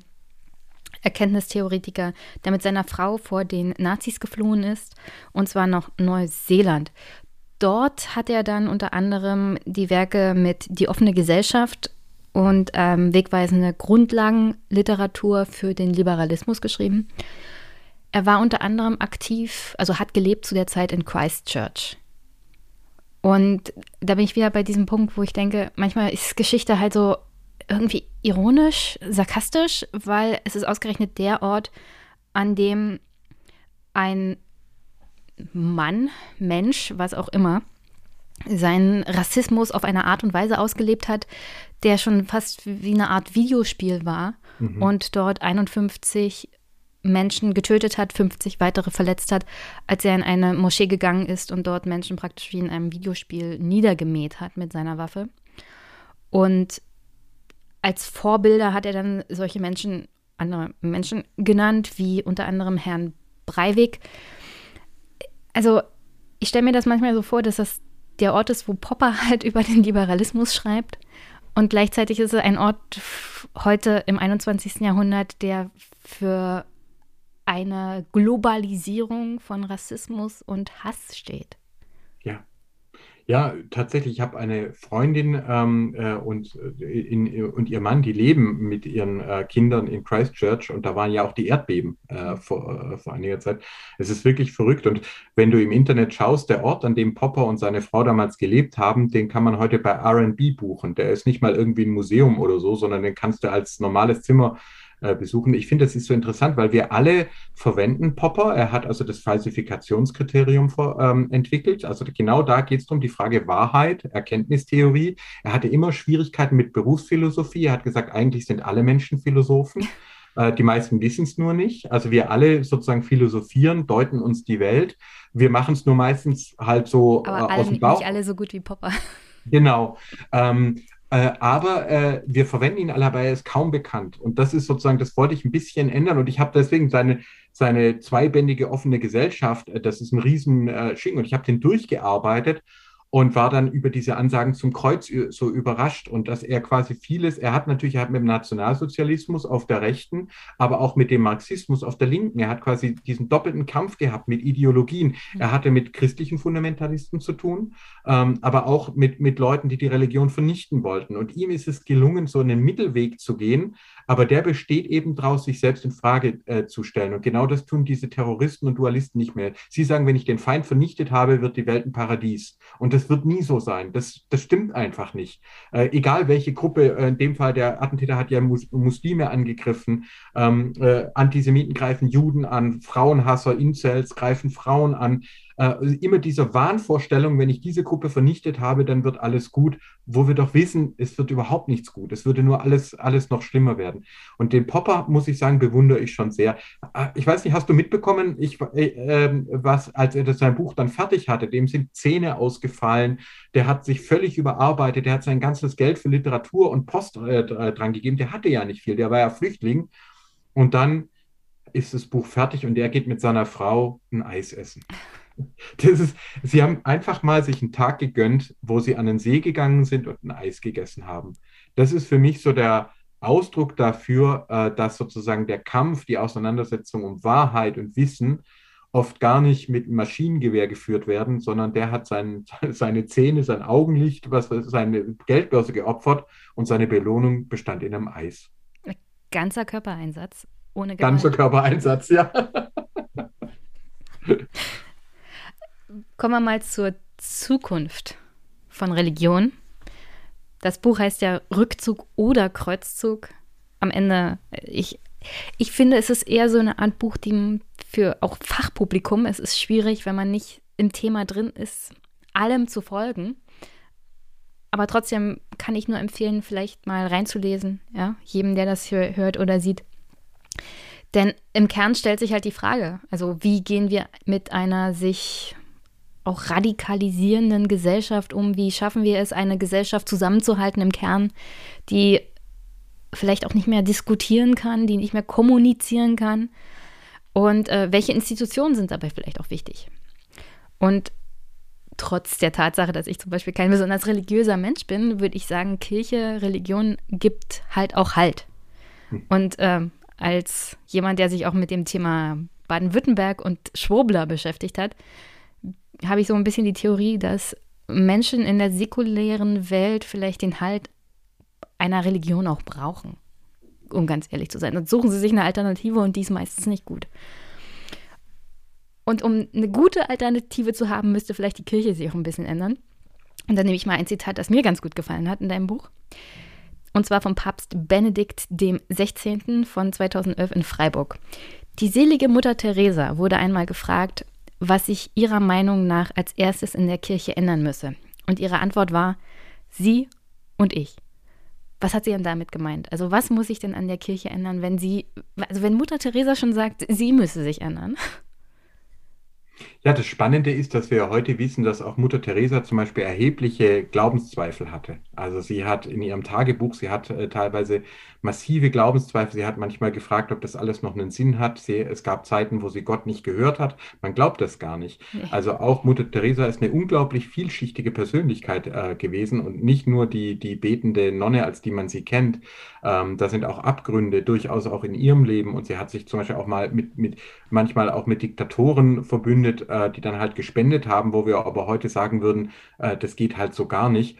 Und auch bei, bei Papst Benedikt, ich finde diesen Satz sehr klug, den er zitiert, aber er wehrt damit natürlich auch äh, Rufe nach institutionellen Reformen ab. Ja, also wenn du sagst, hey, was muss ich in der Kirche ändern? Und dann sagt er sie und ich, dann heißt das halt, naja, vielleicht könnte man ja nochmal überlegen, wie das ist mit dem, den Rechten der Frauen oder. Ja, aber äh, dem, ich, ich würde ja sagen, wenn ihr das bringt, dann haben wir eine Mutter Teresa vor uns, die ja die Institutionen an sich als, also wenn man sagt, er als Papst oder in, dem, in der Situation als ähm, Bischof ja. ist ja keine Person, sondern ist eine Institution. Genau. Und ich würde eben sagen, es braucht beides, äh, damit es wirklich, wir müssen uns als Personen verändern, ähm, ob jetzt kirchlich oder nicht, aber wir müssen auch Institutionen verändern, auch zum Beispiel in der Demokratie.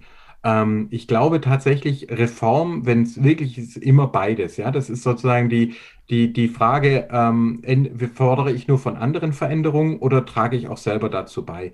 Und das ist so die, die Challenge. Deswegen habe ich dieses Zitat auch dazu genommen und ich bin dir da auch dankbar, weil ich sehe dir, ich sehe das schon so, das ist jetzt nicht das einfachste Buch. Ich habe ja Verschwörungsmythen geschrieben zum Beispiel, was sehr mit großer Schrift sehr einfach zu lesen. Das war bewusst sozusagen populärer gehalten. Und hier habe ich gesagt, gehe ich mal ein bisschen in die Tiefe. Also sozusagen auch an, an dorthin, wo es weh tut, mhm. gemeinsam mit Leuten wie Popper oder Blumenberg. Ähm, äh, Alles oder, zum oder, Thema Noah.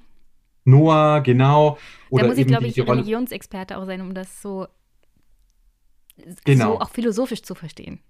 Also, und ähm, der Blumenberg hat eben gesagt, äh, und das, das ist wieder dann unser Thema, was wir vorhin, die Beschleunigung. Er hat quasi gesagt, äh, andere Fächer werden immer sehr schnell sein mit Beschleunigung. Höher, weiter, besser.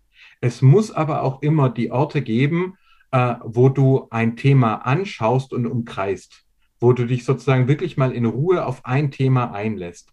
Und das habe ich dann jetzt zum Motto des Buches gemacht. Ich glaube, äh, quasi eine Debatte auf Twitter, die wird immer 280 Zeichen, zack, zack, zack und vielleicht mal ein Thread und man gibt sich ja. Das mag auch seine Berechtigung. Ich mag, bin ja auch auf Twitter sehr aktiv. Aber ich wollte dieses Buch eben auch so haben, dass es mal sozusagen diese Ruhe reinbringt. Und ich weiß, dass das ganz schön mühsam ist und der, dem, Blumenberg, seine Arbeit am Mythos zum Beispiel, guck mal, wie dick das ist. Ja, ja. Also 800 Seiten hier, ja. Ähm, und ich habe es immerhin nur, nur auf 140 äh, gemacht, aber diesen Ansatz zu sagen, wir brauchen wieder Orte der Ruhe zum, zum Nachdenken, tiefer denken, den finde ich ganz arg wichtig. Er wird wahrscheinlich nicht populär sein, aber wenn wir das als Gesellschaft verlieren, wenn, äh, wenn nur noch das Schnelle zählt, ähm, dann glaube ich, verlieren wir Tiefe. Also ich muss sagen, das Buch hat einen, also mich als Leser dann auch ein bisschen, also völlig rausgeworfen aus der Jetztzeit. Also alles ah, das, dann hat's geklappt. Dann ja, also, du musst halt auch viel nachdenken, wenn du das liest, ja. Also wenn du ja. nicht im Thema drinnen bist, musst du halt viel auch überlegen, was meint er denn jetzt damit und was hat denn das für eine Bedeutung und so. Ähm, eine hat ja getwittert, getwittert, dass sie zum Beispiel Sätze angestrichen hat und so weiter und sich wirklich und genau das, ich weiß, dass ja, ich, also danke, wenn ich dass mit Büchern arbeite, hast. dann meistens so, ja. Also ja, also ich, mir ist völlig bewusst, dass ich mit diesem Buch keine leichte Kost äh, äh, gemacht habe. Und umso dankbarer bin ich allen, die sich da durchkämpfen. Und man sieht ja, dass es dann auch sozusagen einen vielleicht auch ähm, gemeinsam weiterbringen kann. Ähm, aber ich glaube eben auch, die digitalen Medien sind schnell und wir brauchen hin und wieder, oder Netflix, ja, ich, ich liebe Serien, ich äh, mag das total gerne unterhalten zu werden, Designated Survivor äh, oder so, so schnelle Du bist schon der Zweite diese Woche, der mir diese Serie nennt und sagt, davon ist er begeistert. Ja, ich meine, da, nach fünf Minuten bist du drin in der Handlung und Action, Action, Action. Und das ist aber auch noch klug. Also da ist sehr viel Kluges dabei. Und trotzdem glaube ich, wir brauchen auch äh, äh, Bereiche, wo es langsam zugeht, wo wir mal tiefer reinsteigen. Und ich will halt darum kämpfen, dass wir solche Bereiche nicht ganz verlieren. Also ich würde gerne mal so zum Thema auch Noah und diese Geschichte seiner Söhne, der Frauen seiner Söhne. Also du hast auch zum Thema die Urverschwörungstheorie geschrieben, also Antifeminismus zum Beispiel. Äh, ist alles in diesem Buch vertreten und das ist erstaunlich für 140 Seiten. Du hast gerade gesagt, es sind ja nur 140 Seiten, also für 140 Seiten ist da sehr, sehr viel Inhalt und sehr viel, viel Thema, worüber man auch nachdenken könnte. Und es wird schon klar, dass du unter anderem auch den Zustand der Institutionen, unter anderem auch der katholischen Kirche, wie sie jetzt sind und wie sie sich halt zu diesem entwickelt haben, kritisierst. Und es wird auch deutlich, dass es so halt nicht weitergehen kann, wenn die Kirche in Zukunft noch eine Daseinsberechtigung haben will. Ja. Vor allem im Bereich halt Gleichberechtigung und Über, Rolle der Frau in der Religion. aber auch. Ja? Die Evangelischen verlieren nicht viel weniger als die Katholischen. Es sind etwas mehr Leute, die in die evangelischen Kirchen eintreten. Also wenn Leute äh, christlich werden, gehen sie häufiger in die evangelischen Kirchen. Aber der Mitgliederverlust ist äh, eigentlich bei den, bei den äh, beiden äh, großen Kirchen und auch bei den meisten kleineren Kirchen, ist der inzwischen Realität. Und das nimmt rapide zu. Es hängt natürlich auch mit den neuen Medien zusammen. Äh, früher die Kirche, das war halt oft das äh, Ereignis der Woche und heute ist es so, dass man sagt, naja, ich könnte eigentlich auch äh, was streamen und warum sollte ich und mich engagieren ist auch so stressig und dann machen die auch noch Fehler. Ähm, äh, also ich glaube, dass das, wie du es gesagt hast, ich glaube, es reicht nicht zu sagen, nur einzelne Personen sollen sich verändern, sondern die Institutionen stehen vor einem Umbruch. Und wenn sie den nicht mitmachen, ähm, äh, wenn sie sagen, nö, wir müssen uns gar nicht ändern, dann kann es eben auch sein, werden viele Kirchen und Kirchengemeinden verschwinden. Was schade wäre, weil, wie gesagt, auch wenn ich kein religiöser Mensch bin und zu manchen kein zu also vor allem Kathol, also ich habe mich mal mit Katholiken unterhalten. Ich habe ich hab nicht verstanden, was jetzt das da, also was ist wirklich dahinter, ja. Ich könnte mich nie in diese Lebenswelt reinversetzen. Aber ich fand es faszinierend, mit ihnen zu sprechen. Und ähm, ja, ich glaube, Menschen brauchen diesen Halt von auch diesen Institutionen. Sonst, du, wie gesagt, sagen, die alternativen Welten ja. von Verschwörungstheorien sind keine gute Ersatzreligion. Ganz genau. im Gegenteil. Weißt du, und äh, auch so viel man an der katholischen Kirche kritisieren kann. Ich als evangelischer Christ, das Evangelische ist hier sehr kopfig, sehr, sehr, es geht immer sehr übers Intellektuelle. Und im Osternachtgottesdienst war ich dann halt auch immer wieder gerne bei den Katholischen. Da wird das Geheimnis wird größer, äh, wird größer geschrieben. Die Musik hat eine andere Bedeutung. Oder wenn du den Evensong der Anglikaner äh, anschaust, also die sozusagen die anglikanische Kirche ist ja mhm. nochmal was eigenes, äh, vor allem in Großbritannien. Ähm, auch hier würde ich letztlich sagen, unterschiedliche Menschen brauchen unterschiedliche Formen von Gottesdienst, von Halt. Manche wollen sehr viel individuelle Freiheit, manche wollen klare Ansagen, manche wollen viel Musik, andere wollen was für äh, Brain Food, die wollen es ganz intellektuell. Ich glaube gar nicht, dass es so die eine Form von Kirche geben kann, die perfekt ist, sondern wenn, dann sollte Kirche vielfältig sein und die Menschen dort abholen, wo sie eben sind. Ähm, eine, eins meiner Kinder ist zum Beispiel voller Begeisterung Pfadfinder, äh, weil er liebt es draußen zu sein, er liebt die Natur und in einem Gottesdienst in der Kirche, das ist nicht seins, da fühlt er sich nicht wohl. Aber wenn sie draußen sind und ein Lagerfeuer machen und äh, gemeinsam beten und, oder, äh, und, und, Musik spielen, das ist seins. Also ich, verstehst du, was ich sagen möchte? Ich glaube, dass wir Menschen, ja, Gott wir sind so neurodivers. Also, also nochmal zu dem Thema Religion. Äh, Gott ja. findet man ja nicht nur in einem Haus aus Steinen, sondern auch in der freien Natur. Genau, ganz genau. Wir sind so neurodivers, wir sind so unterschiedlich und wir stoßen uns an Institutionen, die uns einengen wollen, die uns normieren wollen. Und die Form, die für die eine Person genau die richtige sein kann, kann sich für die andere ganz falsch anfühlen. Und ich glaube, das sozusagen zu akzeptieren, äh, wir haben ja, wir haben mit Freiheit angefangen, jetzt hören wir interessanterweise mit Freiheit sozusagen auch wieder auf. Also quasi innerhalb des, des, Rahmens der Vernunft die Freiheit zu, zu finden und zu leben, das, wird, das wünsche ich den Kirchen und das wünsche ich aber auch allen nicht religiösen Menschen. Das wünsche, ich uns allen. Ja, es ist halt, ähm, man fühlt sich in seiner Freiheit aktuell sehr einge, also eingeschränkt. Ja. Und ähm, das kommt halt immer daher, dass der Staat in den letzten 30 Jahren praktisch nichts getan hat. Ja, also er hat nicht wirklich eingegriffen in irgendeinen Lebensbereich. Und jetzt kommt er halt und greift ein. Und das äh, stößt halt viele Menschen ab. Warum auch immer. Ich will das und gar nicht. Das wird noch heftiger, ja. ja.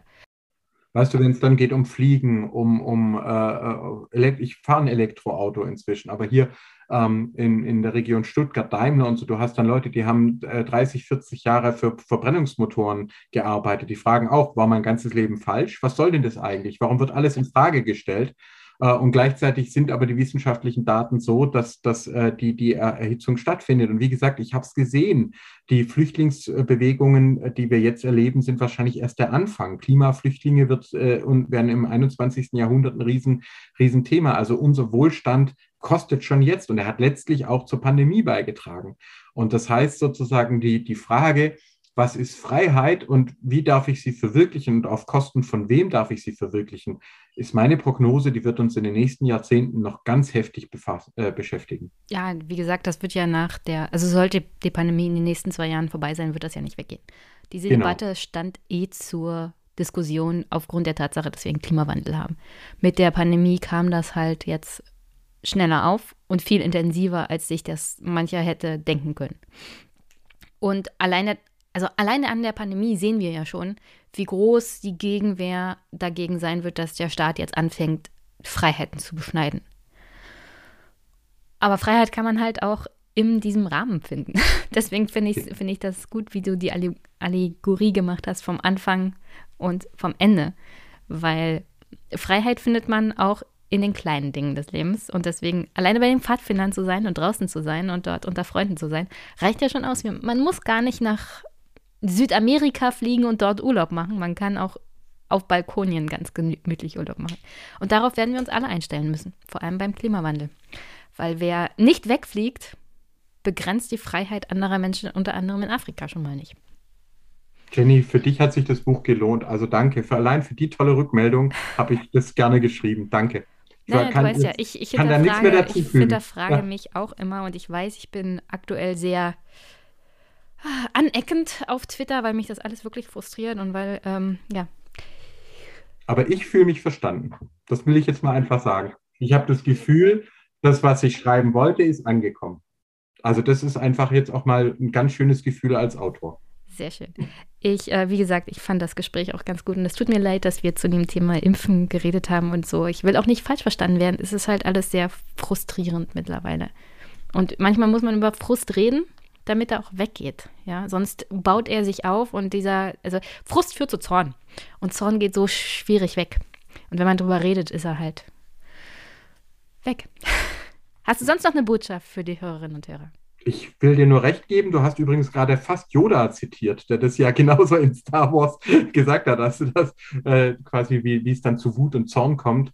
Ich möchte mich bei dir bedanken, so ernsthaft, so toll. Ähm, ich äh, habe häufige Interviews, wo man merkt, Leute haben nur den Klappentext gelesen oder, oder nötige, aber du hast dich wirklich, du hast dir diese Zeit genommen und es war jetzt für mich auch ein Gespräch, aus dem ich glücklich herausgehe äh, und weniger frustriert. Ähm, also vielen herzlichen Dank. Das war eine tolle, tolle Sache. Ich danke auch. Und ähm, eine Sache bereue ich ein wenig, worüber wir nicht gesprochen haben. Aber das kommt auch daher, dass auf diesen 40, 140 Seiten wirklich viel Inhalt ist. Und das ist nämlich dieses Bild. Ja. Von ja. Äh, Jesus und den, also dem zwölfjährigen Jesus im Tempel. Von dem Maler Max Liebermann. Ja. Ich würde sagen, liebe Hörerinnen und Hörer, kauft euch das Buch und lest vor allem das, das Kapitel, in dem dieses Bild beschrieben wird. Und das ist auch sehr aufschlussreich für deutsche Geschichte und für Religion. Herzlichen ja. Dank, dass du da warst. Hast. War wieder mal eine Freude. Danke, Jenny. Alles Gute. Bis, Bis dann. dann. Tschüss.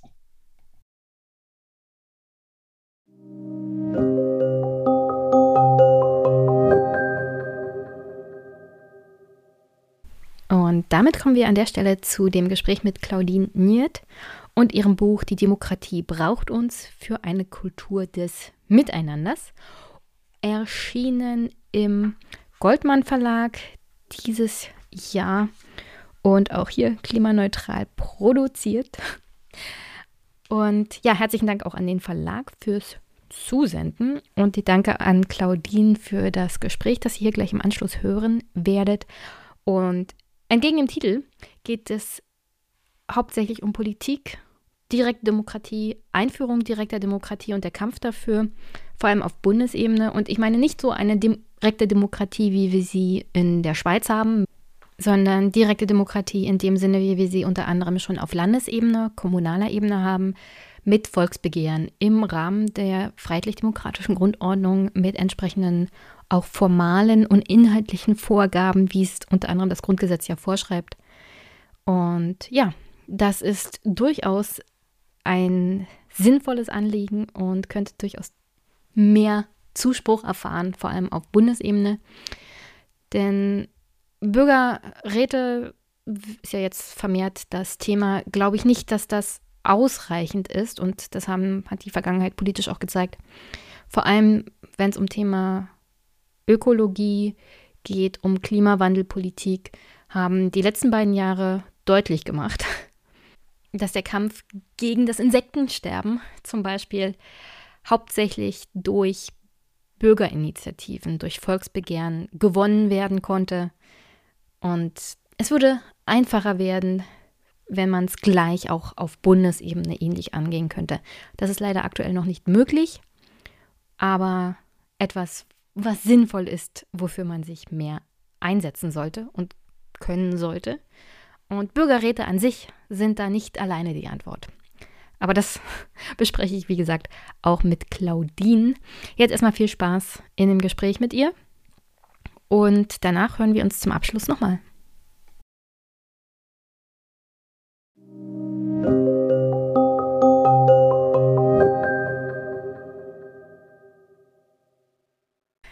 Guten Nachmittag, liebe Hörerinnen und Hörer. Ich habe heute eine tolle Gästin, und zwar die Claudine Niert. Claudine protestierte schon als 16-Jährige gegen die Stationierung von Atomsprengköpfen. Inzwischen setzt sie sich mit ihrem Verein Mehr Demokratie für Volksentscheide auf Bundesebene ein. Seit 1998 ist sie Vorstandssprecherin des Vereins, der bis heute 43 Volksbegehren und Volksinitiativen in den Ländern initiiert und die ersten beiden bundesweiten Bürgerräte organisiert hat. Für ihr Engagement wurde sie 2018 mit dem Bundesverdienstkreuz ausgezeichnet. Und ich hoffe heute mit ihr über ihren jahrzehntelangen schon Kampf für mehr Demokratie in Deutschland zu sprechen und ihr neues Buch. Das heißt die Demokratie braucht uns für eine Kultur des Miteinanders. Erschienen im Goldmann Verlag 2021. Herzlichen Dank auch für das Exemplar. Und hallo Claudine. Ja, hallo Jenny. Habe ich irgendwas vergessen? Willst du noch was ergänzen? Nee, alles weitere hören wir doch jetzt in der nächsten Zeit. Sehr gut.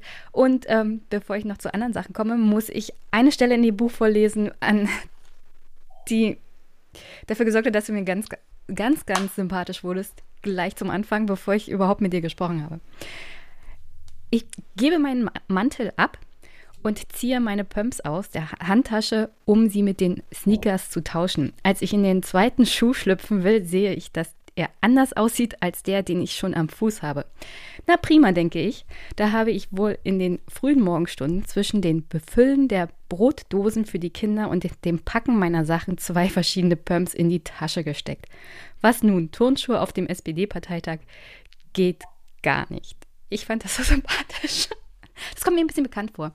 Wenn ich auf Parteitage ähm, zu Besuch gefahren bin als Teilnehmerin oder jetzt als Podcasterin, da mache ich den gleichen Trick und das ist, glaube ich, die größte Panik, Panik, die ich immer habe, zwei verschiedene Paar Schuhe einzupacken.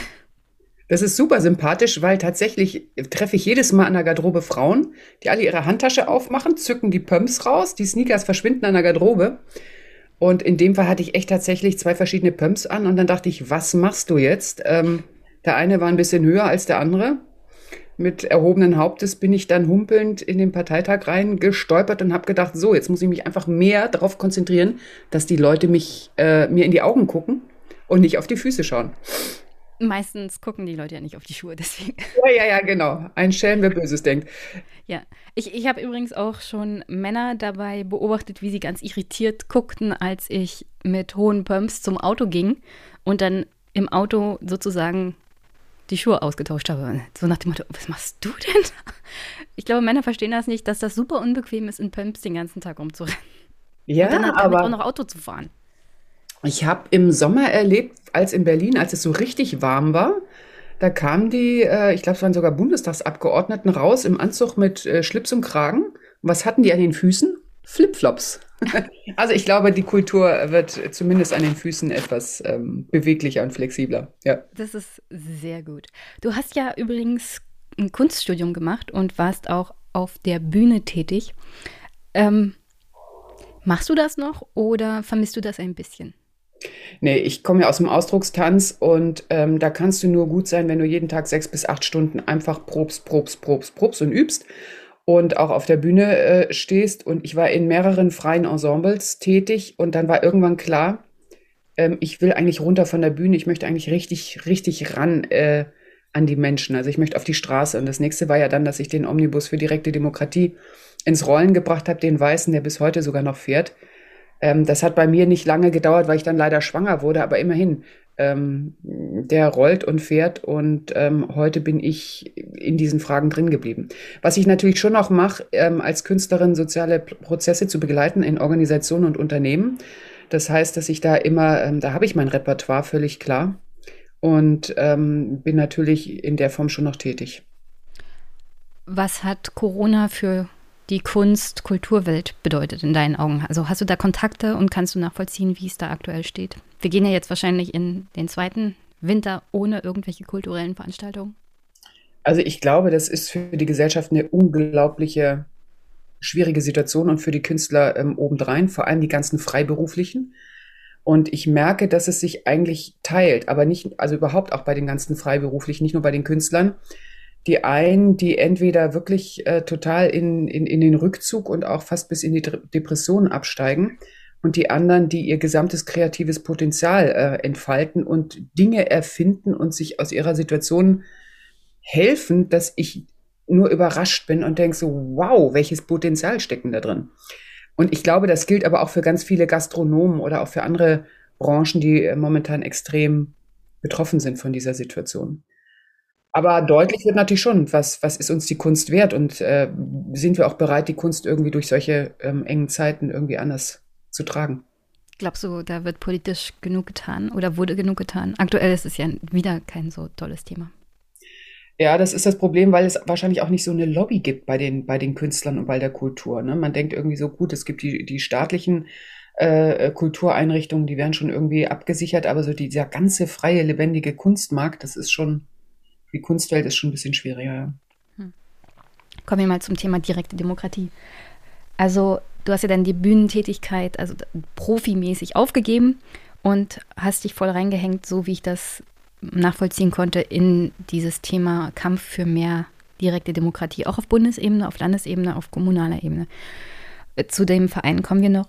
Gab es ein Schlüsselerlebnis, wo du mitbekommen hast, also wenn sich Bürgerinnen und Bürger mehr einmischen können oder mehr Einfluss auf Politik haben, auch direkt, da verändert sich grundsätzlich was. Ja, ich habe tatsächlich zwei Erlebnisse. Das eine ist, dass ich immer merke, wenn die Menschen hören, dass sie zum Beispiel ein Bürgerbegehren machen können oder ein Volksbegehren äh, für oder gegen eine Sache, die sie unglaublich beschäftigt, dann erleben die das, ach, nee, wirklich? Ist ja unglaublich. Ich kann also wirklich was tun? Ach, nicht zu fassen. Also das ist erstmal so, wow, wir haben ja tatsächlich Möglichkeiten, Verfahren, die jeder äh, von uns nutzen kann, jede und jede, ähm, um Initiativen auf den Weg zu bringen. Das letzte war ja zum Beispiel das Artenschutzbegehren in Bayern, was dann auch bundesweit Furore gemacht hat. So, also das heißt, auf der einen Seite erlebe ich ähm, da immer wieder viel Interesse und das andere ist, wir haben jetzt im Januar den ähm, Bürgerrat, den ersten Bürgerrat für den Bundestag durchgeführt zu Deutschlands Rolle in der Welt und haben eben bundesweit 160 Menschen ausgelost, die daran teilnehmen konnten. Die jüngste war 16, der älteste war 92. Und natürlich haben wir alle in der Gesellschaft lebenden ähm, Blickwinkel, Perspektiven und Menschen in dieser Runde eben auch mit, mit am Tisch. Und natürlich auch jene, die sich von der Politik völlig abgewendet haben, die ähm, sagen, mich interessiert das alles gar nicht, wie auch immer. Und die haben tatsächlich nach so drei Wochen Bürgerrat, wo sie gemerkt haben, dass sie wirklich die Politik auch sinnvoll beraten können, dass ihre Position wichtig ist, dass die gefragt ist, dass die mit einfließt. Die haben dann hinterher gesagt, boah, also ich könnte mir jetzt schon vorstellen, ähm, politisch weiterhin engagiert zu bleiben. Ich könnte mir sogar vorstellen, vielleicht äh, Kommunalpolitik zu machen oder eine Partei zu gehen oder einen Verband zu gehen. Auf jeden Fall habe ich eins begriffen, ähm, Politik ist gar nicht so, wie man sich das immer denkt. Und mein Interesse ist wieder geweckt. Und das hat mich natürlich schon gefreut, weil ähnlich war es bei mir auch. Ich wollte auch die Welt verändern und habe gedacht, um Gottes Willen, du bist ja ganz allein, kannst ja nur Briefe schreiben und bitteln und betteln oder demonstrieren gehen. Und dann aber zu erleben, nee, es gibt auch Verwahrensmöglichkeiten, wo du dich einbringen kannst mit anderen Menschen und stellst dann fest, so ohnmächtig bist du gar nicht, wie du, wie, wie ich mir selber das dann in dem Moment zugeschrieben hätte. Zu dem Bürgerrat kommen wir vielleicht noch, wenn wir die Zeit haben. Ähm, fangen wir an mit der Bundestagswahl 2021. Der Verein Mehr Demokratie e.V. hat ja dann auch bestimmte Lehren daraus gezogen und Empfehlungen abgegeben, unter anderem, dass man zum Beispiel sowas hat wie eine Ersatzstimme, Proteststimme und die automatische Briefwahl einführt. Was ist denn eine Ersatz- und eine Proteststimme? Das klingt alles so lustig, ne? Also die Proteststimme ist tatsächlich die, wo man sagt, bevor man den Zettel ungültig macht, gibt es ein Kreuz für Protest. Das heißt, ich gehe zwar zur Wahl, aber ich bin mit allem anderen völlig unzufrieden. Also ich nehme meine Stimme ernst, aber ich protestiere, dass das aber wirklich sichtbar, dass das nicht die sogenannten nicht zur Wahl gegangenen sind oder so, oder die verschwinden in den ungültigen Stimmen, sondern aha, der Protest, die Proteststimme ist eben auch eine sichtbare Stimme. Und das andere ist die sogenannte Ersatzstimme. Und das ist, liegt daran, Ähm, wir haben jetzt natürlich pa Parteien, bei der letzten Bundestagswahl, glaube ich, sind 54 Parteien angetreten. Und wir wählen natürlich in der Regel die Partei, von der wir wissen, dass die garantiert ins Parlament kommt, sprich die 5%-Hürde überspringt. Das ist insofern schade, weil ja viele junge Parteien nie erstmal die Chance haben, die 5%-Hürde sofort zu überspringen. Das heißt, warum soll ich nicht eine junge Partei, die vielleicht wirklich ähm, eine neue, wunderbare Farbe in den politischen Himmel bringt, unterstützen? Und ähm, wenn die aber nicht reinkommt, habe ich noch die Ersatzstimme und kann eine andere Partei wählen, die garantiert reinkommt. So, das heißt, meine Stimme geht in dem Fall nicht verloren. Und das fänden wir zum Beispiel eine Möglichkeit eines Mehr an Demokratie bei einer Wahl. Richtet sich die Proteststimme nicht eher so in die Richtung Ostdeutsche, die vielleicht auch eher AfD wählen und dann sagen, sie wählen die Partei aus Protest? Also da bräuchte es jetzt natürlich ähm, äh, soziografische Studien, wo man genau untersucht, wer ist denn, wer verbirgt sich hinter der Protestwelle, äh, die Wahlzettel ungültig machen. Aber ich glaube, die gibt es im gesamten Spektrum der Wählerschaft. Ja, aber ähm, Entschuldigung, dass ich dich unterbreche. Ja.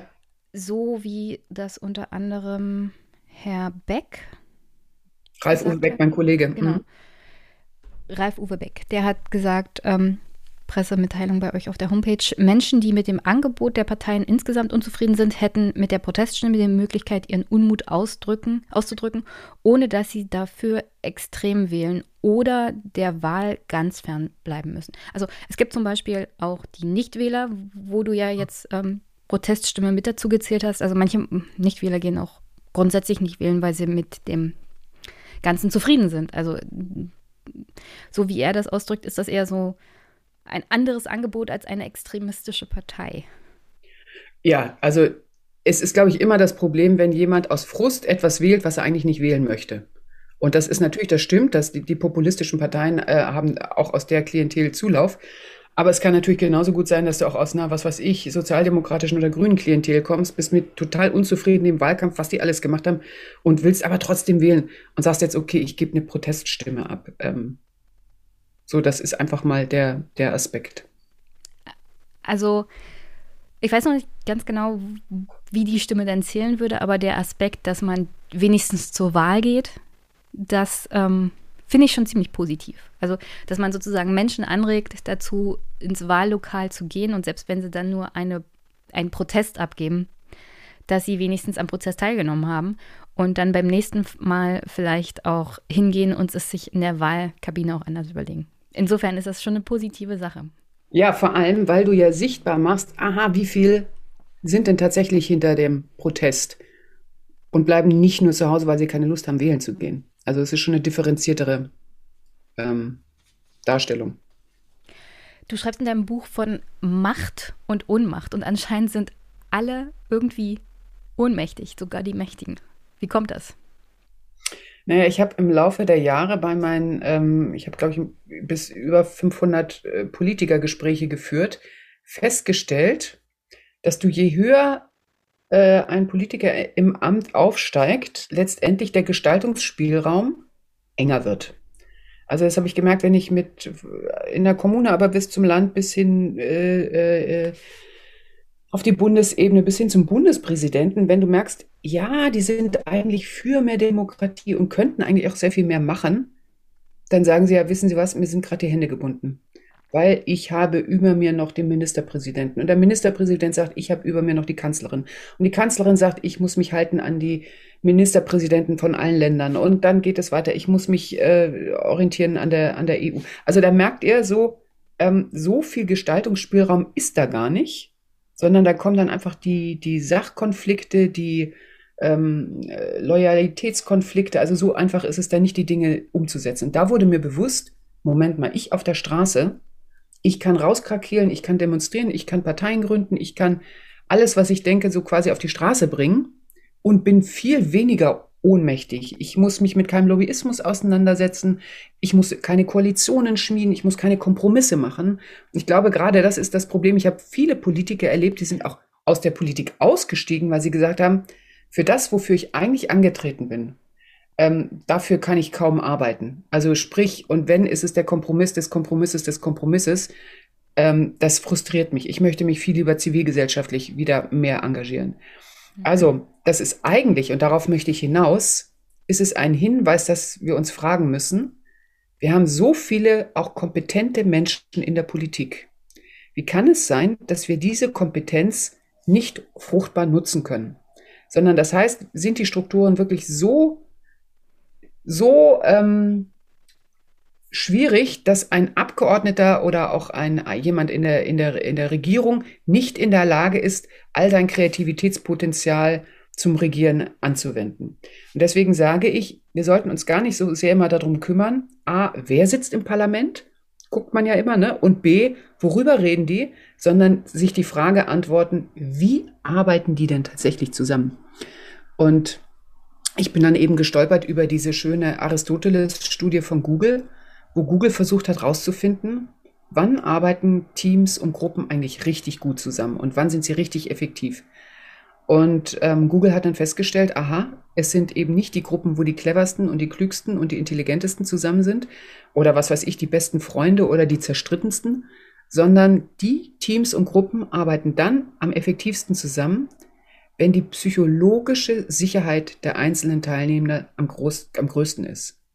Also das heißt, dass wenn der Einzelne sich sicher fühlt und keine Angst vor Blamage, Bloßstellung, äh, Konkurrenz, Neid, Missgunst haben muss. Jetzt überlegen wir uns das mal im Bundestag. Ähm, oder generell in der Politik. Oder generell in der Politik. Welcher Politiker könnte von sich sagen, ähm, ich bin hier, ähm, habe keine Sorge vor Bloßstellung, Anfeindung, Missgunst, Neid, Konkurrenzkampf. So, und wie stellt man das her? in so einer Gemeinschaft, da gibt es eben einfache Faktoren, dass man zum Beispiel äh, achtet auf gleiche Redeanteile und auf die Art des Zuhörens. Also ich kann mir die andere Meinung anhören, ich muss mich mit der auch nicht gemein machen, aber ich muss sie gehört haben und ich muss verstanden haben, warum der andere diese Meinung vertritt. Und wenn du das natürlich von allen Gruppenmitgliedern mal gehört hast, dann kommt, entsteht sowas wie Gemeinsinn, wo man sich fragt so, hey, was ist jetzt für uns alle eigentlich das Beste? Also mir fällt auf Anhieb mindestens eine Politikerin ein, die sich keine Sorgen machen musste in den letzten 16 Jahren und sofort wieder als Kanzlerin gewählt worden wäre, wenn sie angetreten wäre. Das ist Angela Merkel. Und äh, es gibt immer mal wieder auch in den USA in den letzten Jahren Präsidenten, unter anderem Barack Obama oder auch Joe Biden, die zu einem bestimmten Zeitpunkt unglaublich viel politisches Kapital hatten und aus diesem politischen Kapital reichlich wenig gemacht haben.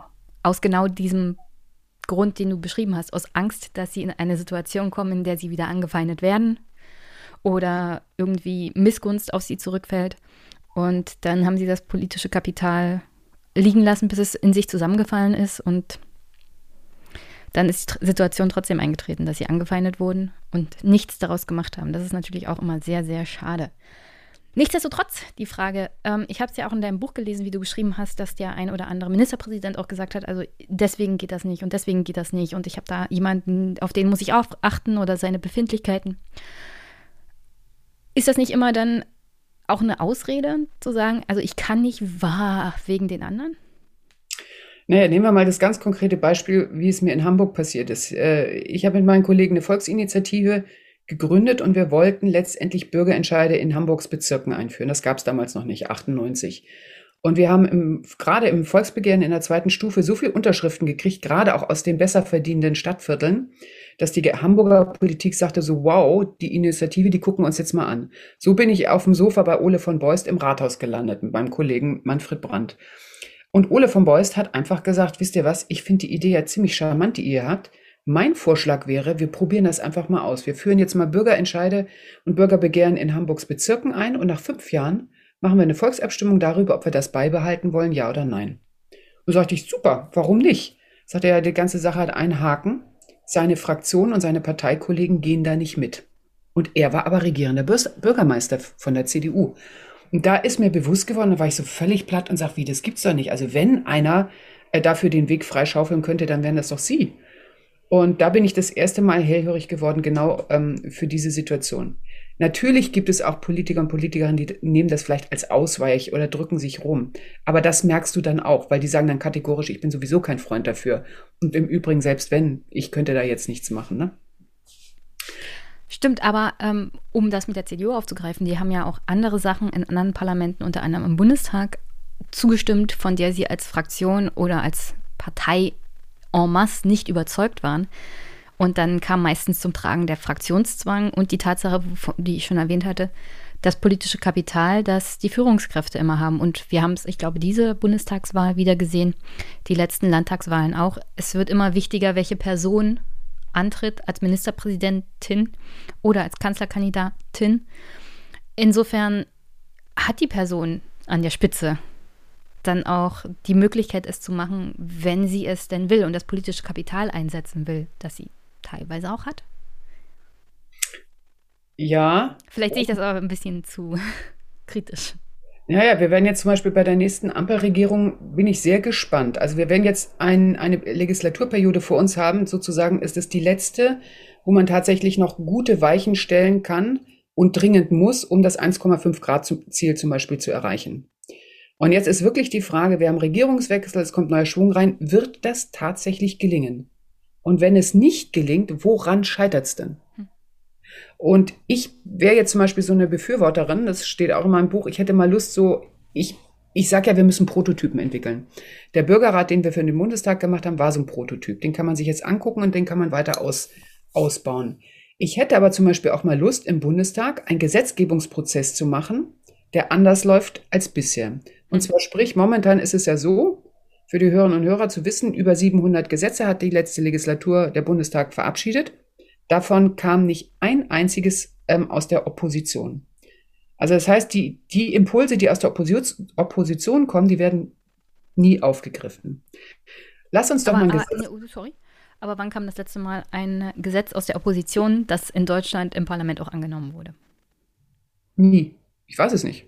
Also es, ist, es ist nicht Teil unserer politischen Tradition, was genau. natürlich auch schlecht ist, weil die AfD unter anderem diesen Zustand ausnutzt und immer mal Gesetze einbringt, von der Otto Normalverbraucher sagt, hm, eigentlich ist es ja gar nicht so schlecht, aber wird abgelehnt, weil ist ja erstens ist es die AfD und die nutzt das politisch aus und zweitens ähm, werden grundsätzlich keine Gesetze. Ja, ja, aber machen wir uns nichts vor. Jetzt ist die CDU in der Opposition. Also ähm, und ja, die auch die werden das und die äh, kräftig auch, ausnutzen. Die werden auch, die Linken, weißt du, die, also die CDU wird jetzt auch Initiative ergreifen und garantiert wird es in dieser Legislaturperiode, kannst du das an einem Daumen vielleicht abzählen, wie oft das gelungen ist. So, was, worauf ich aber eigentlich hinaus möchte. Ich als Wählerin habe doch den Wunsch, bleiben wir jetzt mal beim Klimagesetz, wir können auch sonst ein anderes Beispiel nehmen. Ich habe äh, doch. Nee, das Wunsch, ist schon richtig. Ja, ich habe den Wunsch zum Beispiel, dass ein Klimagesetz auf, die, äh, äh, auf den Weg gebracht wird, was aber nicht nur den Blickwinkel der Grünen aufgreift, sondern auch die Aspekte der Sozialdemokraten integriert oder der Liberalen oder der, ähm, der CDU. Ver verstehst du? Und daraus wird für mich, wenn alle Aspekte mit einfließen, wird für mich eine Gesamtlösung denkbar und möglich. Und drauf gekommen bin ich natürlich nur durch die Art und Weise, wie die ausgelosten Bürgerräte zusammenarbeiten.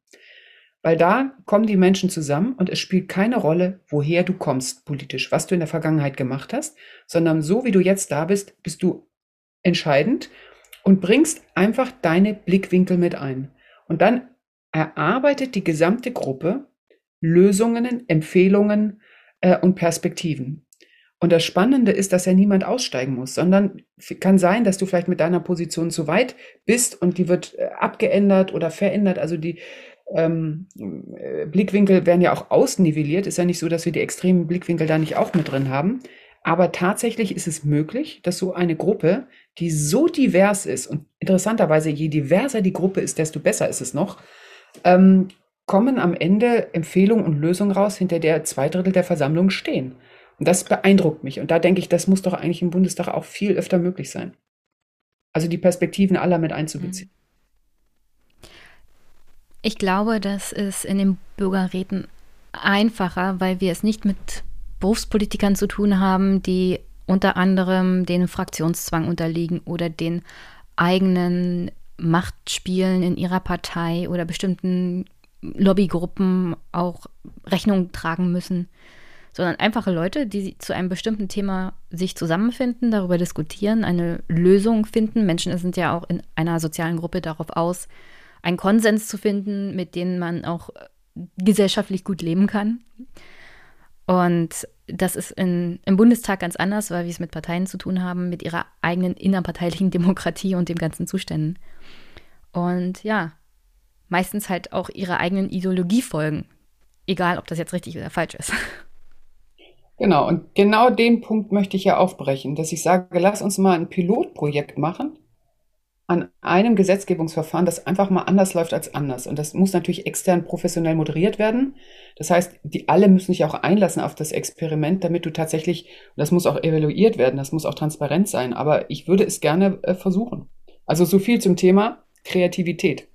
Ich sage ja immer, wir müssen uns nicht innerhalb des Rahmens optimieren, sondern wir müssen auch mal den Rahmen selber in Frage stellen und gucken, wo es denn zu eng wird und wo wir es weiterentwickeln können. Also die Demokratie müssen wir schon auch entwickeln können. Wobei der Gesetzgebungsrahmen im Grundgesetz ja nicht das Problem ist, sondern wie der Rahmen gefüllt wird.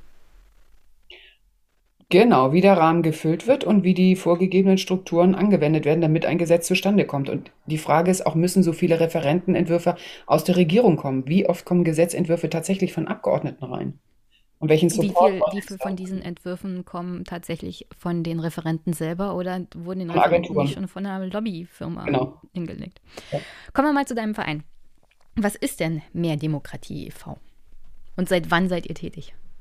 Ja, Mehr Demokratie gibt es seit äh, über 30 Jahren. Wir sind eine ähm, überparteiliche Organisation und wir sind weltweit tatsächlich die größte Organisation oder NGO oder zivilgesellschaftliche Organisation eben für direkte Demokratie, sprich äh, für Bürger, Bürgerbeteiligung und äh, Volksentscheide. Das heißt aber, wir kümmern uns auch um Wahlrecht, um Transparentrecht, Informationsfreiheitsmöglichkeiten. Äh, das sind all unsere Themen aber schon völlig klar ist, wir wollen, ähm, dass neben dem Parlament eben auch die Möglichkeit besteht, durch ähm, Volksbegehren, ähm, Initiativen äh, mit auf den Weg zu bringen. Und das, was uns eben am meisten noch fehlt, ist auf Bundesebene das Instrument für, für Volksabstimmung. Wir sind in der EU tatsächlich das einzige Land, was noch nie äh, eine bundesweite Abstimmung erlebt hat.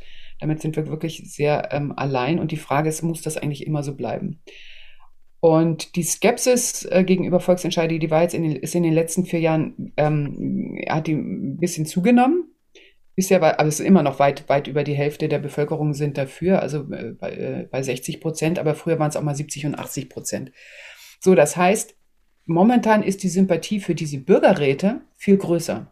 Und das ist natürlich auch interessant zu gucken, warum, weil Bürgerräte sind natürlich nicht so Instrumente, die sofort äh, polarisieren, oder ähm, Fragen so einfach mit Ja und Nein zu beantworten sind, ähm, sondern sie sind vor allem Element, was die Andersdenkenden und die Diversität an einen Tisch holt. Und das scheint momentan, ähm, glaube ich, für, für unsere Situation in der Gesellschaft, ähm, vielleicht ist es das drängendere Problem gerade. Ich wundere mich auch, weil ich denke, Volksentscheide wären auch sehr, sehr hilfreich, gerade auf Bundesebene. Ähm, aber momentan merken wir, dass der Zuspruch bei Bürgerräten größer ist. Aber vielleicht kommen wir auch mit Bürgerräten irgendwann zu Volksentscheiden. Also wir werden es sehen. Äh, Pro und Contra Bürgerräte, Volksentscheide habe ich vielleicht noch ein paar Minuten nachher. Jetzt erstmal, auf welchen Ebenen seid ihr nochmal aktiv und was bietet ihr an für jeden, der euch anfragt? Also wir sind auf der kommunalen, auf der Landesebene und auf der Bundesebene aktiv. Wir machen vor allem Bürgerbegehrensberatung. Also jeder, der in seiner Gemeinde oder Kommune ein Bürgerbegehren starten will, der kriegt von uns eine Beratung. Die kriegt er natürlich auch bei der Kommunalaufsicht oder beim Innenministerium. Aber wir machen das auch. Ähm, und wir machen auch selber Kampagnen. Also wir gucken auch, beziehungsweise mach, erstellen wir auch Berichte. Also wir ähm, haben alle ähm, Bürgerbegehren erfasst in der Datenbank. Also es sind inzwischen über 8000 in der ganzen Republik oder auf Landesebene 380 Volksbegehrensverfahren. Und die werten wir natürlich aus. Wo sind die Spielregeln fair? Welche Inhalte werden gespielt? Wie viel ähm, sind gescheitert? Wie viel sind durchgekommen? Wo hat man sich geeinigt? Und all das kriegt man bei uns bei Mehr Demokratie auf der Homepage. Und das ist schon ein, ein super Wissen, was wir haben. Das heißt, wir haben auch eine ganz starke Empirie in Deutschland aufgrund derer wir sagen können, ey Leute, das wird auch auf Bundesebene gut funktionieren, weil wir sehen, wie es in der Kommune funktioniert und auf dem Land und stellen fest, dass die Bürgerinnen und Bürger äh, weitaus genauso fähig sind, politische Entscheidungen ähm, zu treffen, wie, wie ihre Abgewählten in den Parlamenten. Und ähm, wir können uns das Instrument durchaus auch auf Bundesebene zutrauen. Und vor allem auch vor dem Hintergrund, dass wir so eine starke, ein starkes Grundgesetz haben. Also du kannst kein, dir keine Ausreißer leisten, weder im Parlament noch durch Volksbegehren, weil das Grundgesetz letztendlich dann die ähm, Volksbegehren auch für unzulässig erklären kann, die gegen das Grundgesetz sprechen oder Minderheitenrechte zum Beispiel verletzen. Und das ist zum Beispiel anders in der Schweiz. Da gibt es kein Verfassungsgericht. Da kann jede Volksinitiative ähm, äh, durchgestartet werden. Und sowas wie eine Minarettabstimmung, wie wir sie in der Schweiz erlebt haben, wäre in Deutschland zum Beispiel nicht möglich. Ja, es gibt ja oft auch dieses Argument, dass die AfD solche Volksentscheide oder Volksbegehren auf Bundesebene dann für sich und politisch auch ausschlachten würde. Und dagegen spricht ja unter anderem, dass wir schon 383 Volksbegehren auf eure Initiative hatten und ganze zwölf davon äh, wurden an, unter anderem von Rechtspopulisten aufgegriffen oder irgendwie ausgenutzt. Und alle zwölf Begehren sind gescheitert, weil entweder waren sie unzulässig oder haben die formalen Voraussetzungen nicht erfüllt. Das heißt, es ist ein Argument, aber es hat nicht viel Fleisch am Knochen. Ja, weißt du, ich würde gerade sagen, du hast gerade gesagt, wenn auf Bundesebene Volksabstimmungen werden, dann würden die Rechtspopulisten das Instrument nutzen. Ja, hoffentlich, weil das Instrument entlarvt eben einfach diesen Populismus und der basiert vor allem auf einer ganz hohen Emotionalisierung, Schüren von Ängsten. Aber wenn es da mal tatsächlich heißt, in einem, im Volksbegehren musst du ein Gesetz formulieren, über das die Bevölkerung dann abstimmt. Und allein daran scheitert es schon, dass du das, diese ganze emotionalisierte, ähm, die, die Forderung einfach nicht in solche Gesetze gießen kannst, dass sie mit unserem Grundgesetz konform werden. Und deswegen würden ganz viele Volksbegehren erstmal ähm, scheitern, beziehungsweise ganz offensichtlich eine Debatte auch äh, in Gang bringen, wo du merkst, da ist tatsächlich, du hast jetzt gerade gesagt, kein Fleisch dran, da ist nicht genügend Fleisch dran, dass man damit durchkäme.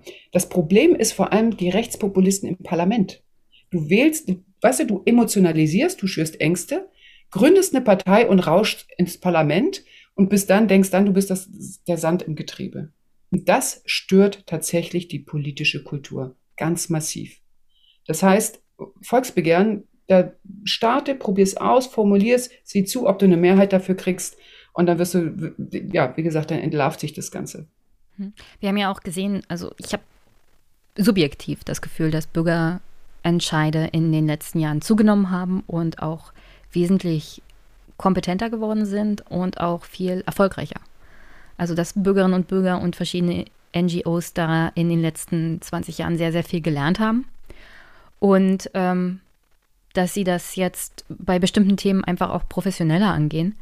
Und dass meistens halt auch so, solche Dinge sind, die bei, beim Parlament halt irgendwie unter ferner Liefen laufen und wo gesagt wird, ach, da kümmern wir uns später drum, wie zum Beispiel das Insektensterben in Bayern. Ähm, und dann müssen die Bürger kommen und sagen, also, wir müssen uns nicht später drum kümmern, sondern jetzt. Und wozu seid ihr eigentlich im Parlament? Aber ja, ist auch ein positives Bild, um ehrlich zu sein, dass wir Bürgerinnen und Bürger in der ganzen Bundesrepublik haben, die sich dieses Instruments auf Landes- und Kommunalebene immer mehr bedienen und auch professionell und genau wissen, was sie tun und was sie wollen.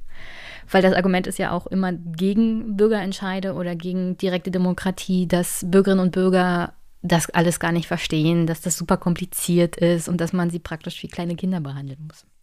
Um Gottes Willen, das wäre ja echt das Ende der Demokratie. Also wenn das tatsächlich so wäre, dann ist die Frage, warum dürfen wir überhaupt noch wählen, weißt du, wenn, wenn wir wie Kinder regiert werden müssen. Nee, und das ist, glaube ich, das Schöne, wenn man unsere Berichte anguckt und sich die Volksbegehren anschaut, dann merkt man da, es ist auch Volksbildung, weil natürlich in dem Moment, wo du gefragt wirst zu einem Thema, dann wendest du dich dem Thema auch zu und bildest dir eine Meinung. Und was immer zum demokratischen Prozess dazugehört, du hinterfragst auch deine eigene Meinung. Du änderst die Meinung auch.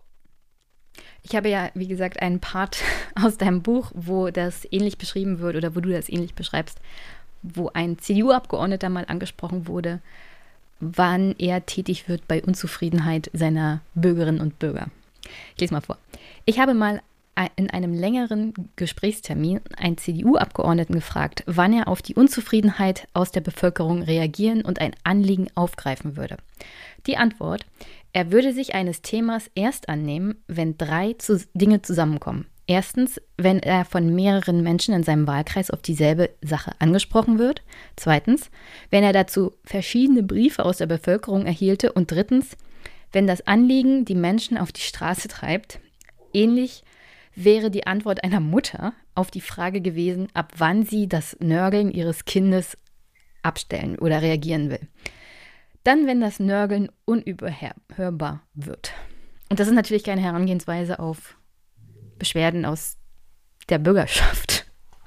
Das ist eher, um ehrlich zu sein, ein ziemlich grausiges Bild von Politik, was der CDU-Abgeordnete da hatte. Ich hoffe, er ist nicht mehr am Bundestag. naja, auf der anderen Seite ist es eine ziemlich ehrliche Antwort, Antwort auch für die Zivilgesellschaft. Wie organisierst du dich? Deswegen macht es tatsächlich Sinn, für äh, Initiativen Bündnisse zu schmieden. Das heißt, du suchst dir andere Organisationen, die gleicher Meinung sind und schließt dich zusammen. Interessant auch vielleicht ähm, gegenteilige äh, äh, Organisationen, aber wie auch immer, dann ziehen sie zusammen am Strang. Dann organisierst du tatsächlich auch in Wahlkreisen oder so, du, du gehst halt ins Gespräch und das ist schon richtig. Ein Politiker achtet dann schon auch drauf, meine Güte, ähm, ist das Thema, brennt das den Menschen wirklich unter den Nägeln? Oder ist das jetzt mal hier nur so ein Flitz? Und ähm, ich fand das jetzt mal sehr hilfreich, diese Antwort. Jedenfalls, jeder, der das hier hört, weiß auch, wie er am besten wahrscheinlich dann ähm, politische Anliegen organisieren kann. In den 20 Jahren, in denen du dich auf höchster politischer Ebene für direkte Demokratie eingesetzt hast, war das eine der Sachen, die dich am meisten überrascht hat, diese Sicht auf Bürgerinnen und Bürger? Oder gab es andere Sachen, die dich überrascht haben? Ja, es gab noch was Schlimmes. Also es gab eine wirklich schlimme Sicht, die mich erschüttert hat, ähm, wo mir Politikerinnen gesagt haben, naja, wir sind ja jetzt gewählt worden, letztendlich auch um das Volk vor sich selber zu schützen. Und da habe ich gedacht, oha, also wenn das der Begriff der eigenen Politik ist, wenn das die unsere politische Kultur ist, das geht eben in die Richtung, die Bevölkerung ist eigentlich zu dumm zum, zu dumm zum Regieren und wir müssen sie vor sich selber schützen ähm, das ist schon, das ist schon haarsträubend. Also das äh, erschüttert mich unglaublich und ähm, ich möchte so auch die Politik nicht verstehen. Und ich glaube aber, dass wir da jetzt inzwischen auch ähm, eine immer bewusstere Kultur werden. Also ich glaube nicht, dass das wirklich das gängige Politverständnis ist und auch nicht das Verständnis, ja, genau. Ich glaube es nicht. Nee. Glaubst du, Bürgerinnen und Bürger haben ein Gespür dafür, dass Politiker sie teilweise so sehen? Und welche Auswirkungen hat das auf Bürger in einer Demokratie? Ja, jetzt kommst du ein bisschen in die Ebene rein. Ich glaube, dass tatsächlich wir alle ein ziemlich klares Gespür haben, ähm, ob jemand uns was vormacht, ob das authentisch ist, ob es ehrlich ist, ob er uns ernst nimmt, ob er sich und über uns stellt, äh, wie auch immer. Und ich werbe ja in dem Buch davor, dass wir uns als Bürgerinnen und Bürger ähm, auf Augenhöhe auch mit der Politik ähm, befinden. Also uns nicht drüber stellen, aber eben uns auch nicht runterstellen. Und das geht aber jetzt auch ein bisschen in die Richtung, ich glaube, dass wir viel mehr gucken sollten, wo denn unser Gespür uns manchmal auch hinführt. Also man sagt ja immer, die Leute entscheiden aus dem Bauch heraus und um, um ist das reflektiert. Also ich meine, ich glaube, da müssen wir viel mehr mal forschen. Guck doch mal jeder seine eigenen Entscheidungen an, deine Berufswahl, deine Partnerwahl, deine Wohnortwahl. Ähm, das machst du nie ohne dein Bauchgefühl. Da können zehn Gründe dagegen sprechen, dass du nach Leipzig oder Berlin oder München ziehst ähm, und dein Bauchgefühl aber sagt, doch, München ist es, ich ziehe da jetzt hin. Oder was weiß ich, dein Partner, äh, was weiß ich, zig Gründe hier und da, aber dein Herz schlägt einfach für ihn. Also das heißt, ich würde äh, das nicht immer gleich abtun und sagen, naja, ähm, unser Bauchgefühl sollte da nicht mit einer Rolle spielen. Es ist schon spannend, woher kommt denn das Bauchgefühl und was, ähm, wo suchen wir da eigentlich Orientierung oder was, was liefert uns das auch? Inhaltlich war das jetzt ein kleiner Schlenker. Also, Du hast in einem anderen Interview angedeutet, dass die Bundeskanzlerin Angela Merkel die einzige ist, die alle eure Terminanfragen abgesagt hat. Hat es dich überrascht, dass ausgerechnet eine Ostdeutsche so vehement äh, nicht zu dem Thema sprechen wollte, obwohl wir gerade in Ostdeutschland so viele auch Elemente direkter Demokratie auf Landesebene haben? Ja, also es war schon, sage ich mal, 16 Jahre, äh, 16-jährige Hartnäckigkeit jede Terminanfrage zu ignorieren, manchmal noch nicht mal abzusagen. Ähm, das ist uns so tatsächlich sonst nicht passiert. Ich fand, das steht ja auch in dem Buch drin, die, die Antwort sehr aufschlussreich, als bei den letzten Koalitionsverhandlungen 2017 Sigmar Gabriel von der SPD Volksbegehren und Volksentscheide mit in den Koalitionsverhandlungen Vertrag mit rein verhandeln wollte. Und äh, er beschreibt ja, dass äh, Angela Merkel kategorisch den Kopf geschüttelt hat und hat gesagt, nee, das machen wir auf gar keinen Fall. Und er sagte dann nur, beerdigen Sie es doch nicht gleich. Und sie sagt, ähm, das muss ich nicht beerdigen, das war bei mir noch nie lebendig. Und das macht es natürlich deutlich, wenn du ein Thema hast, über das du noch nicht mal nachdenkst, dann machst du dazu kein Gesprächsthema, weil dann hast du keine Frage, dann hast du von vornherein eigentlich ein Urteil. Und das ist sehr schade, weil ich tatsächlich irgendwann gerne nochmal mit ihr drüber sprechen würde. Weil auf der anderen Seite glaube ich schon, zum Beispiel gerade die Bürgerräte und diese Art der, der Dialoge, sie hat selber Kanzlerdialoge gemacht, ähm, dafür konnte sie sich ja schon erwärmen. Und war sicher auch an der einen oder anderen Stelle enttäuscht, dass nicht mehr davon äh, aufgegriffen wurde, zum Beispiel im Parlament oder so. Also da steht, steht irgendwann nochmal ein Gespräch aus. Aber gut, dann ist sie nicht mehr Kanzlerin. Die Kanzlerin hat die Richtlinienkompetenz seit 16 Jahren und sie hätte jederzeit die Informationen aus diesen Bürgergesprächen aufgreifen können und im Parlament anregen können, dazu mal ein Gesetzgebungsvorhaben zu machen oder eine Untersuchung oder was auch immer. Die Wenn mächtigste Frau im Land seit Jahrzehnten hätte das machen können. Und wenn wir uns überlegen, dass die meisten Gesetzesinitiativen mittlerweile von der Exekutive und nicht aus dem Parlament kommen, ist genau sie diejenige gewesen, die dafür dann die Verantwortung trägt, dass da nichts draus geworden ist. Wenn sie gewollt hätte. Mhm. Ja, wenn sie gewollt hätte. Ähm, also brauchen wir mehr Bürgerbeteiligung, auch auf Bundesebene. Ja, unbedingt, weil die Politik schlichtweg besser wird. Und ähm, ich glaube gerade auch, dass wir so eine Institution wie das Parlament, ähm, wie gesagt, auch stärken können. Und das ist vor allem gerät, ist gerade möglich durch solche ergänzenden Elemente wie äh, direktdemokratische ähm, Beteiligungsformate und wie die aussehen sollen. Also wir haben ja jetzt viel auch über diese Bürgerräte gesprochen. Du hast angesprochen, der Bürgerrat, der aktiv war zum Thema Deutschlands Rolle in der Welt. Was wird denn daraus? Also es gibt ja ein Ergebnis. Was wird damit gemacht?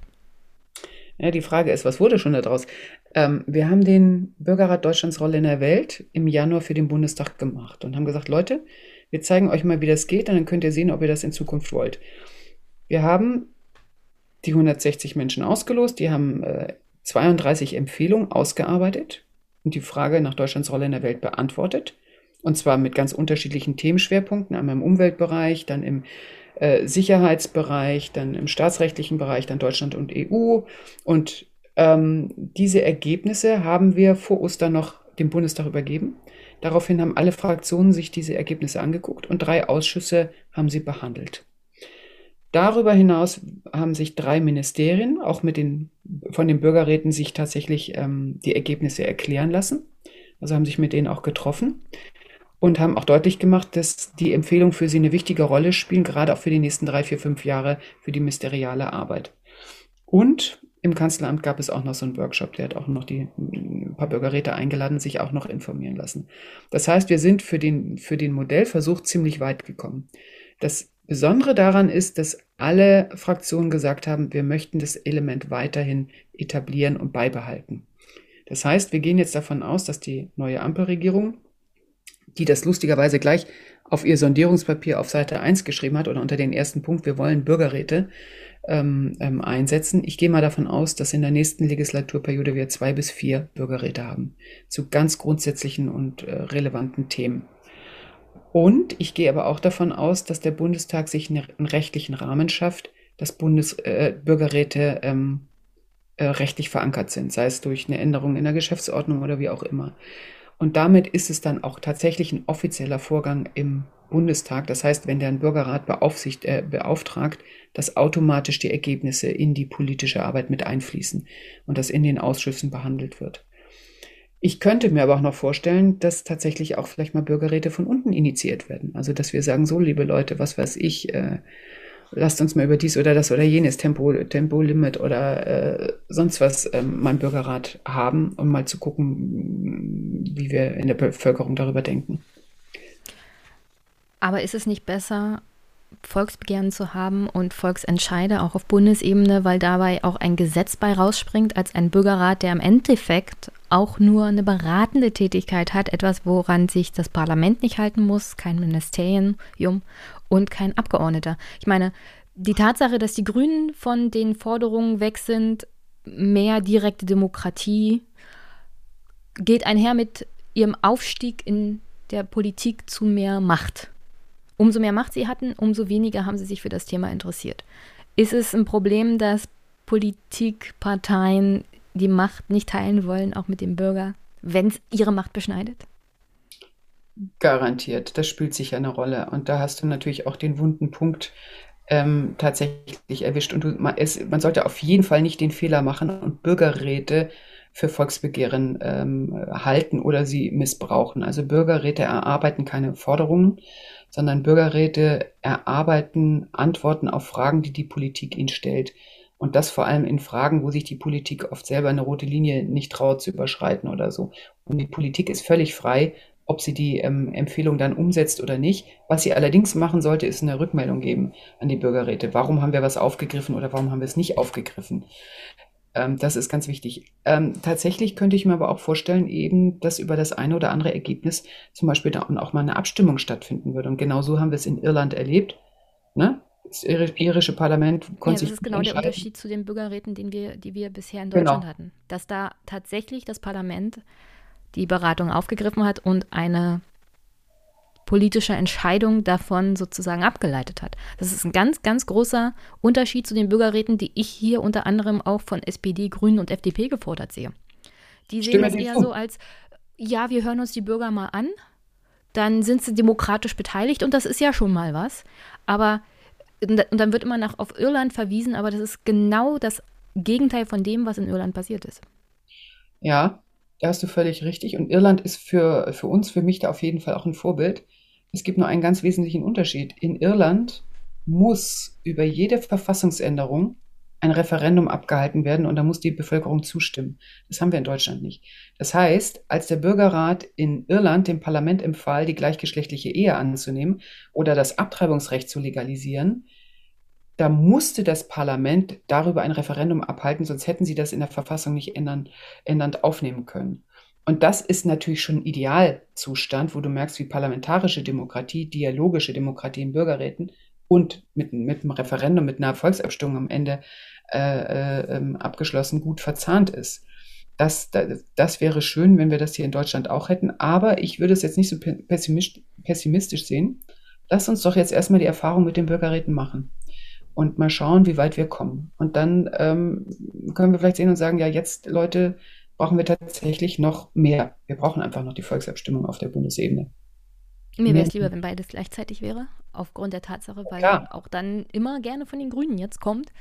Aber die böse AfD und die Bürger sind ja auch so unmündig. Und äh, genau, also alles das, was immer gegen direkte Demokratie angewandt wird, kommt unter der Decke und zwischen den Zeilen auch bei den Grünen mittlerweile rüber. So nach dem Motto, also wollen wir den Bürgern mal nicht so viel zumuten? Wir wissen ja so und so, was gut für sie ist. Aber da, äh, aber ich, ich verstehe deinen Ansatz, dass du sagst, nehmen wir erstmal den Spatz in der Hand als die Taube auf dem Dach. Ja, und zwar nimmst du mich da an der Stelle, dass ich natürlich meine Deprimiertheit, äh, sag ich mal, auch in Positivismus wandle und sage, okay, wir bohren hier richtig dicke Bretter das Wichtigste ist nur, ich höre nicht auf zu bohren. So, also solange ich in die richtige das Richtung äh, bohre, höre ich nicht auf. Und ähm, wer weiß, ich meine, jetzt die SPD-Bundestagspräsidentin Bärbel Baas, das Erste ist, was sie sagt, ich möchte Bürgerräte und ich mache keinen Hehl draus, dass ich für Volksabstimmung bin auf Bundesebene. Hört, hört, sowas sind wir gar nicht mehr gewohnt auf der politischen Bühne. Warten wir es ab. Leider geht das alles bei Corona unter. Sonst wären das wahrscheinlich ganz große Nachrichten gewesen, über die man mal hätte reden können. So, Zeit ist fast um, aber ich habe noch vier Hörerfragen. Dafür haben wir noch Zeit, wa? Sehr gut. Okay. Okay, Kanna Zwiebel fragt, führt zu viel direkte Demokratie nicht dazu, dass Minderheiten in Zukunft ungehört und unbeachtet bleiben? Was lässt sich dagegen tun? Ähm, das bezieht sich jetzt auf Bürgerräte, ne? Nee, das Oder? bezieht sich insgesamt auf direkte Demokratie. Also ich kann die Frage wiederholen führt zu viel direkte Demokratie nicht dazu, dass Minderheiten in Zukunft ungehört und unbeachtet bleiben. Also das geht wahrscheinlich zu diesem Argument Tyrannei der Mehrheit. Also es, es wird ja auch immer dieses Argument gegen zu viel direkte Demokratie gebracht, dass wir dann in einer Tyrannei der Mehrheit sind. Und der Sinn und Zweck von dem Grundgesetz ist ja auch Minderheiten zu schützen vor zu viel Mehrheit. Hm. Also die Minderheiten sind geschützt grundgesetzlich. Das ist so. Deswegen gibt es keine Begehren, die Minderheitenrechte einschränken. Das ist auch ähm, sehr beachtlich und äh, so ist es auch. Interessant ist, dass es ja auch ein demokratischer Grundsatz. Du hast immer, wenn die Mehrheit entscheidet, eine Minderheit, die über die entschieden wurde. Was aber nicht heißt, dass die Minderheit auch mal initiativ werden kann und die Frage auch nochmal zur Abstimmung stellt oder sich was verändert. Das heißt, wenn ich in der Demokratie lebe, bin ich immer mal in der Minderheit und mal in der Mehrheit. Aber was ich so besonders finde bei der direkten Demokratie, dass jede Minderheit und die kleinste Minderheit bist du und bin ich, wir haben das Recht, das Volksbegehren zu initiieren. Und das, finde ich, ist die größtmögliche Freiheit, die du in der Demokratie dem Einzelnen zugestehen kannst. Und wir sehen ja in Deutschland, ähm, wie viele gute Initiativen auch schon genau das gemacht haben und genutzt haben. Ja, man könnte auch das Argument machen, dass zum Beispiel die Bürgerbegehren für mehr Schutz von, vor Artensterben oder gegen Pestizide von Menschen gemacht wurden, die vielleicht von sich dachten, sie sind eine Minderheit. Und dann stellte sich aus, sie sind eigentlich eine Mehrheit. Genau. Genau so ist es. Okay. Jonas fragt, Demokratie kontra Privatisierung. Führt die Privatisierung staatlicher Grundversorgung, zum Beispiel Bahn, Telekom, Post, zu Demokratieverdrossenheit? Ich weiß jetzt nicht ganz genau, wie es zum Thema passt, aber okay. Das ist ja mal eine spannende Frage. Ich würde ihn jetzt gerne zurückfragen und sagen, was meinst du denn, Jonas? okay. Sebastian, was spricht gegen die Einführung von Volksentscheiden nach Schweizer Vorbild? Ähm, die Schweizer Kultur und Schweizer Tradition ist eine ganz andere. Die haben über 150 Jahre die direkte Demokratie. Und die Schweizer haben so ein demokratisches Grundverständnis, dass sie sagen, der höchste Souverän in diesem Land ist das Volk selbst. Das heißt, wir brauchen kein Verfassungsgericht mehr, das sich über uns stellt, sondern wir sind quasi die, die Gerichtsbarkeit. Deswegen ist jede Volksinitiative gleich auch oder jedes Gesetz, was gemacht wird, steht gleich automatisch damit in der Verfassung. Und das ist tatsächlich äh, eine andere Kultur, eine andere Haltung.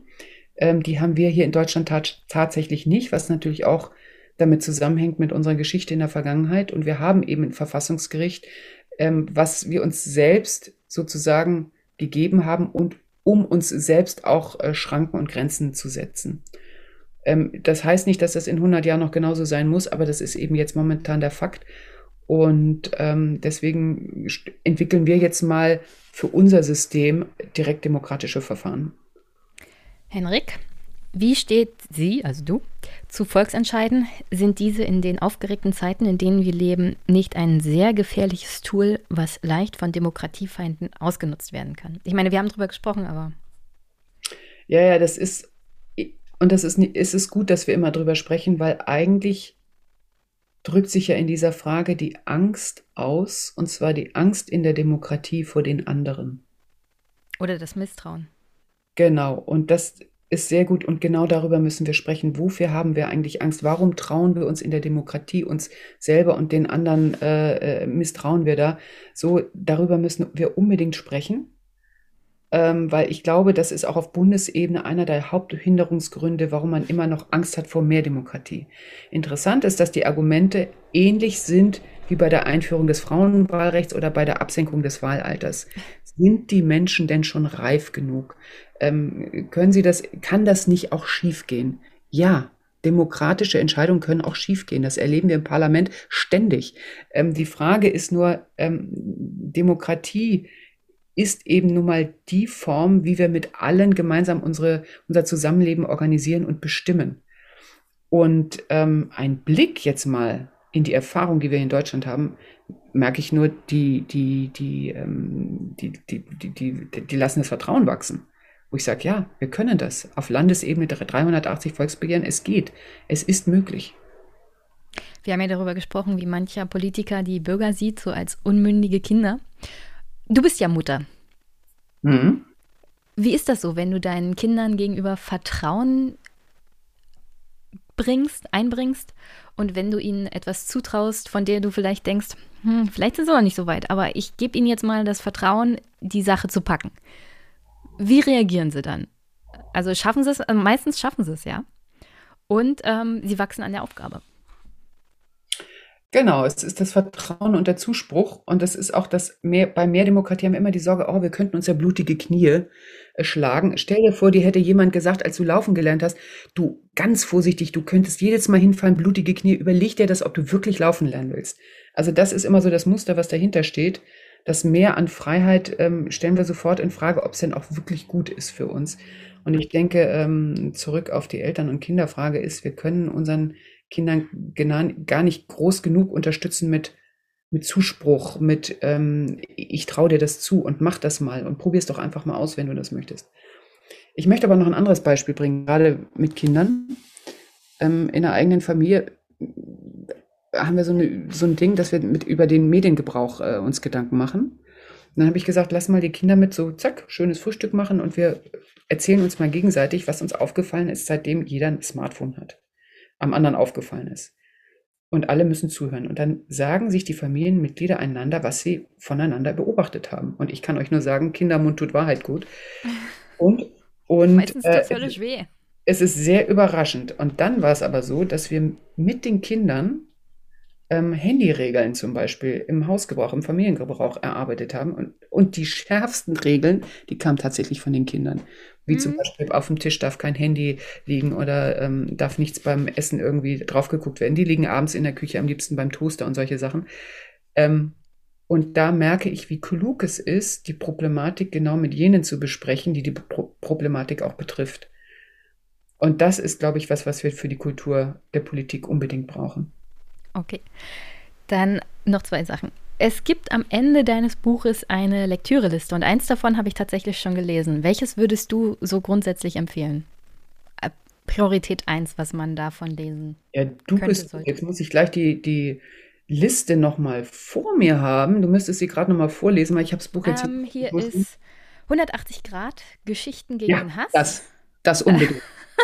Gut. Okay von Bastian Berbner, weil der erzählt genau. so, der hat auch einen Podcast dazu gemacht. Ne? Ja, ich kenne den, der ist wunderbar. Und den sollte man sich unbedingt anhören und ähm, ja, der lässt auch das Vertrauen in die Menschen wieder wachsen, ja. Sehr gut. Und hast du sonst noch eine Botschaft an meine Hörerinnen und Hörer? Naja, klar. Ähm, unterstützt diese Arbeit gerne. Also guckt auch mal bei uns bei Mehr Demokratie rein. Was so spannend ist, dass zum Beispiel die jungen ähm, Hörerinnen und Hörer oder jungen Menschen gar nicht mehr so Mitgliedschaften machen, also so eine kontinuierliche Förderung unserer gemeinnützigen Arbeit. Anders können wir uns gar nicht finanzieren. Aber die steigen immer mal so temporär ein und sagen, ach, ich mache mal mit oder ich spende mal was oder so. Oder allein, dass sie nur im Newsletter sich eintragen, das sind immer schon ähm, große Unterstützung. Und vor allem zweifelt nie an der Demokratie und zweifelt nie an euch selbst.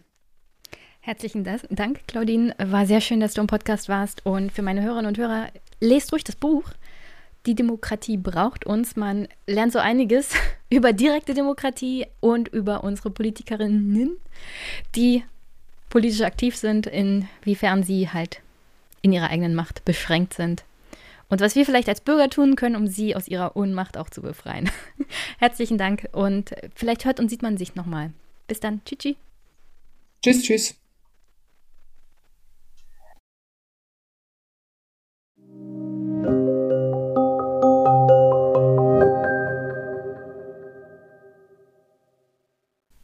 Und damit zum Abschluss des heutigen Podcasts. Ich hoffe, dass euch die Folge gefallen hat, dass ihr einen wunderschönen Start in die Woche habt und ja, schöne Adventszeit, baldige, schöne Weihnachtszeit. Es gibt noch einige schöne, schöne, schöne Folgen, die jetzt im Dezember noch rauskommen, unter anderem mit Mick, die Besprechung eines Buches im Schatten Humboldts. Da geht es auch um Kolonialpolitik Kolonialismus der Deutschen im 19., 20. Jahrhundert und die Auswirkungen bis heute oder wie wir bis heute damit auch falsch umgehen. Und ja, eine Abstimmung gibt es dann über das nächste Buch, das Mick und ich besprechen, findet ihr auf meiner Twitter-Seite. Guckt mal rein. Beide Bücher sind super interessant. Ich bin mir ziemlich sicher, wir werden auch beide Bücher besprechen. Nur es geht um die Frage, welches zuerst drankommt jetzt für Januar. Und ja, Albrecht wird noch zu Gast sein vor Ende diesen Jahres. Ich habe noch ein wunderbares Gespräch im Petto mit Adam Tooth.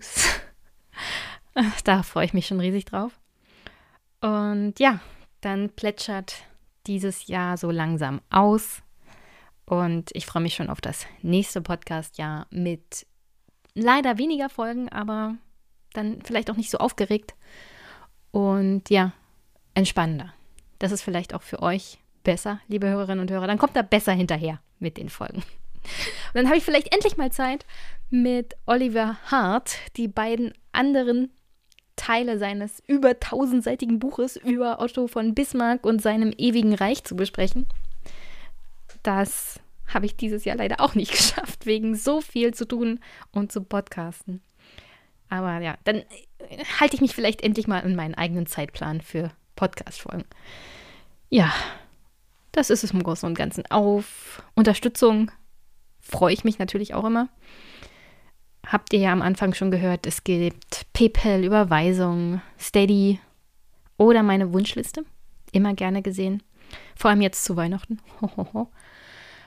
Und Gastvorschläge nehme ich auch gerne an. Ich habe einen Gast, mit dem ich das Thema zum Beispiel Tigray, Äthiopien, also der Bürgerkrieg dort, besprochen habe, der mir einen Gastvorschlag gemacht hat. Mal sehen, inwieweit ich das aufgreifen kann, weil Gäste, mit denen ich nur Englisch sprechen kann, sind immer so eine Herausforderung.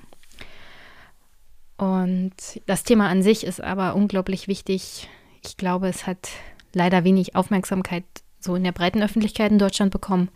Aber der Aspekt unter anderem auch, was Europa da zu dem Thema macht oder was sie nicht machen, vor allem vor dem historischen Hintergrund, was auch Italien in Äthiopien so getrieben hat. Versuchter Kolonialismus da in Äthiopien an sich. Es ist eigentlich so ein hm, schwierig, schwierig. Aber ja, vielleicht schaffe ich es im Januar, das mal anzugehen und mit dem Gast auch kurz Englisch mal zu dem Thema zu sprechen. Und sonst, ja, das war bisschen so nochmal vor sich hin sprechend denken. Ich hoffe, dass ihr den Podcast auch auf andere Art und Weise unterstützt, indem ihr ihn zum Beispiel teilt, empfehlt oder bewertet. iTunes oder im Podcatcher eurer Wahl befindet sich die Möglichkeit, mal den Podcast ein Like zu geben oder eine Rezension. Würde mich sehr, sehr freuen. Grundsätzlich Gästevorschläge sind auch immer gerne gesehen und Themenvorschläge. Ich freue mich schon auf den nächsten März. Das, da ist ungefähr sechs Monate nach der Bundestagswahl und da will ich mal Erik von Malotki aufsuchen in seinem neuen Büro und ihn fragen, wieso das Leben als Hinterbänkler ist. Also eigentlich, wenn ich jetzt auf den Terminkalender gucke, bin ich fast schon wieder bis Mai ausgeplant. Aber ja, das wird lustig. Vielleicht haben wir dann auch kein, keine Pandemie mehr, keine Diskussion mehr darüber. Das wäre ja mal was. Können wir uns wieder auf allgemeine politische Themen konzentrieren und das wird schon schwer genug. Ach, große Party, große Freude, wenn das mit der Pandemie endlich vorbei ist. So, jetzt an der Stelle wirklich. Habt einen wunder wunderschönen Start in die Woche, in den Dezember, in den Montag. Wir hören uns. Bis bald.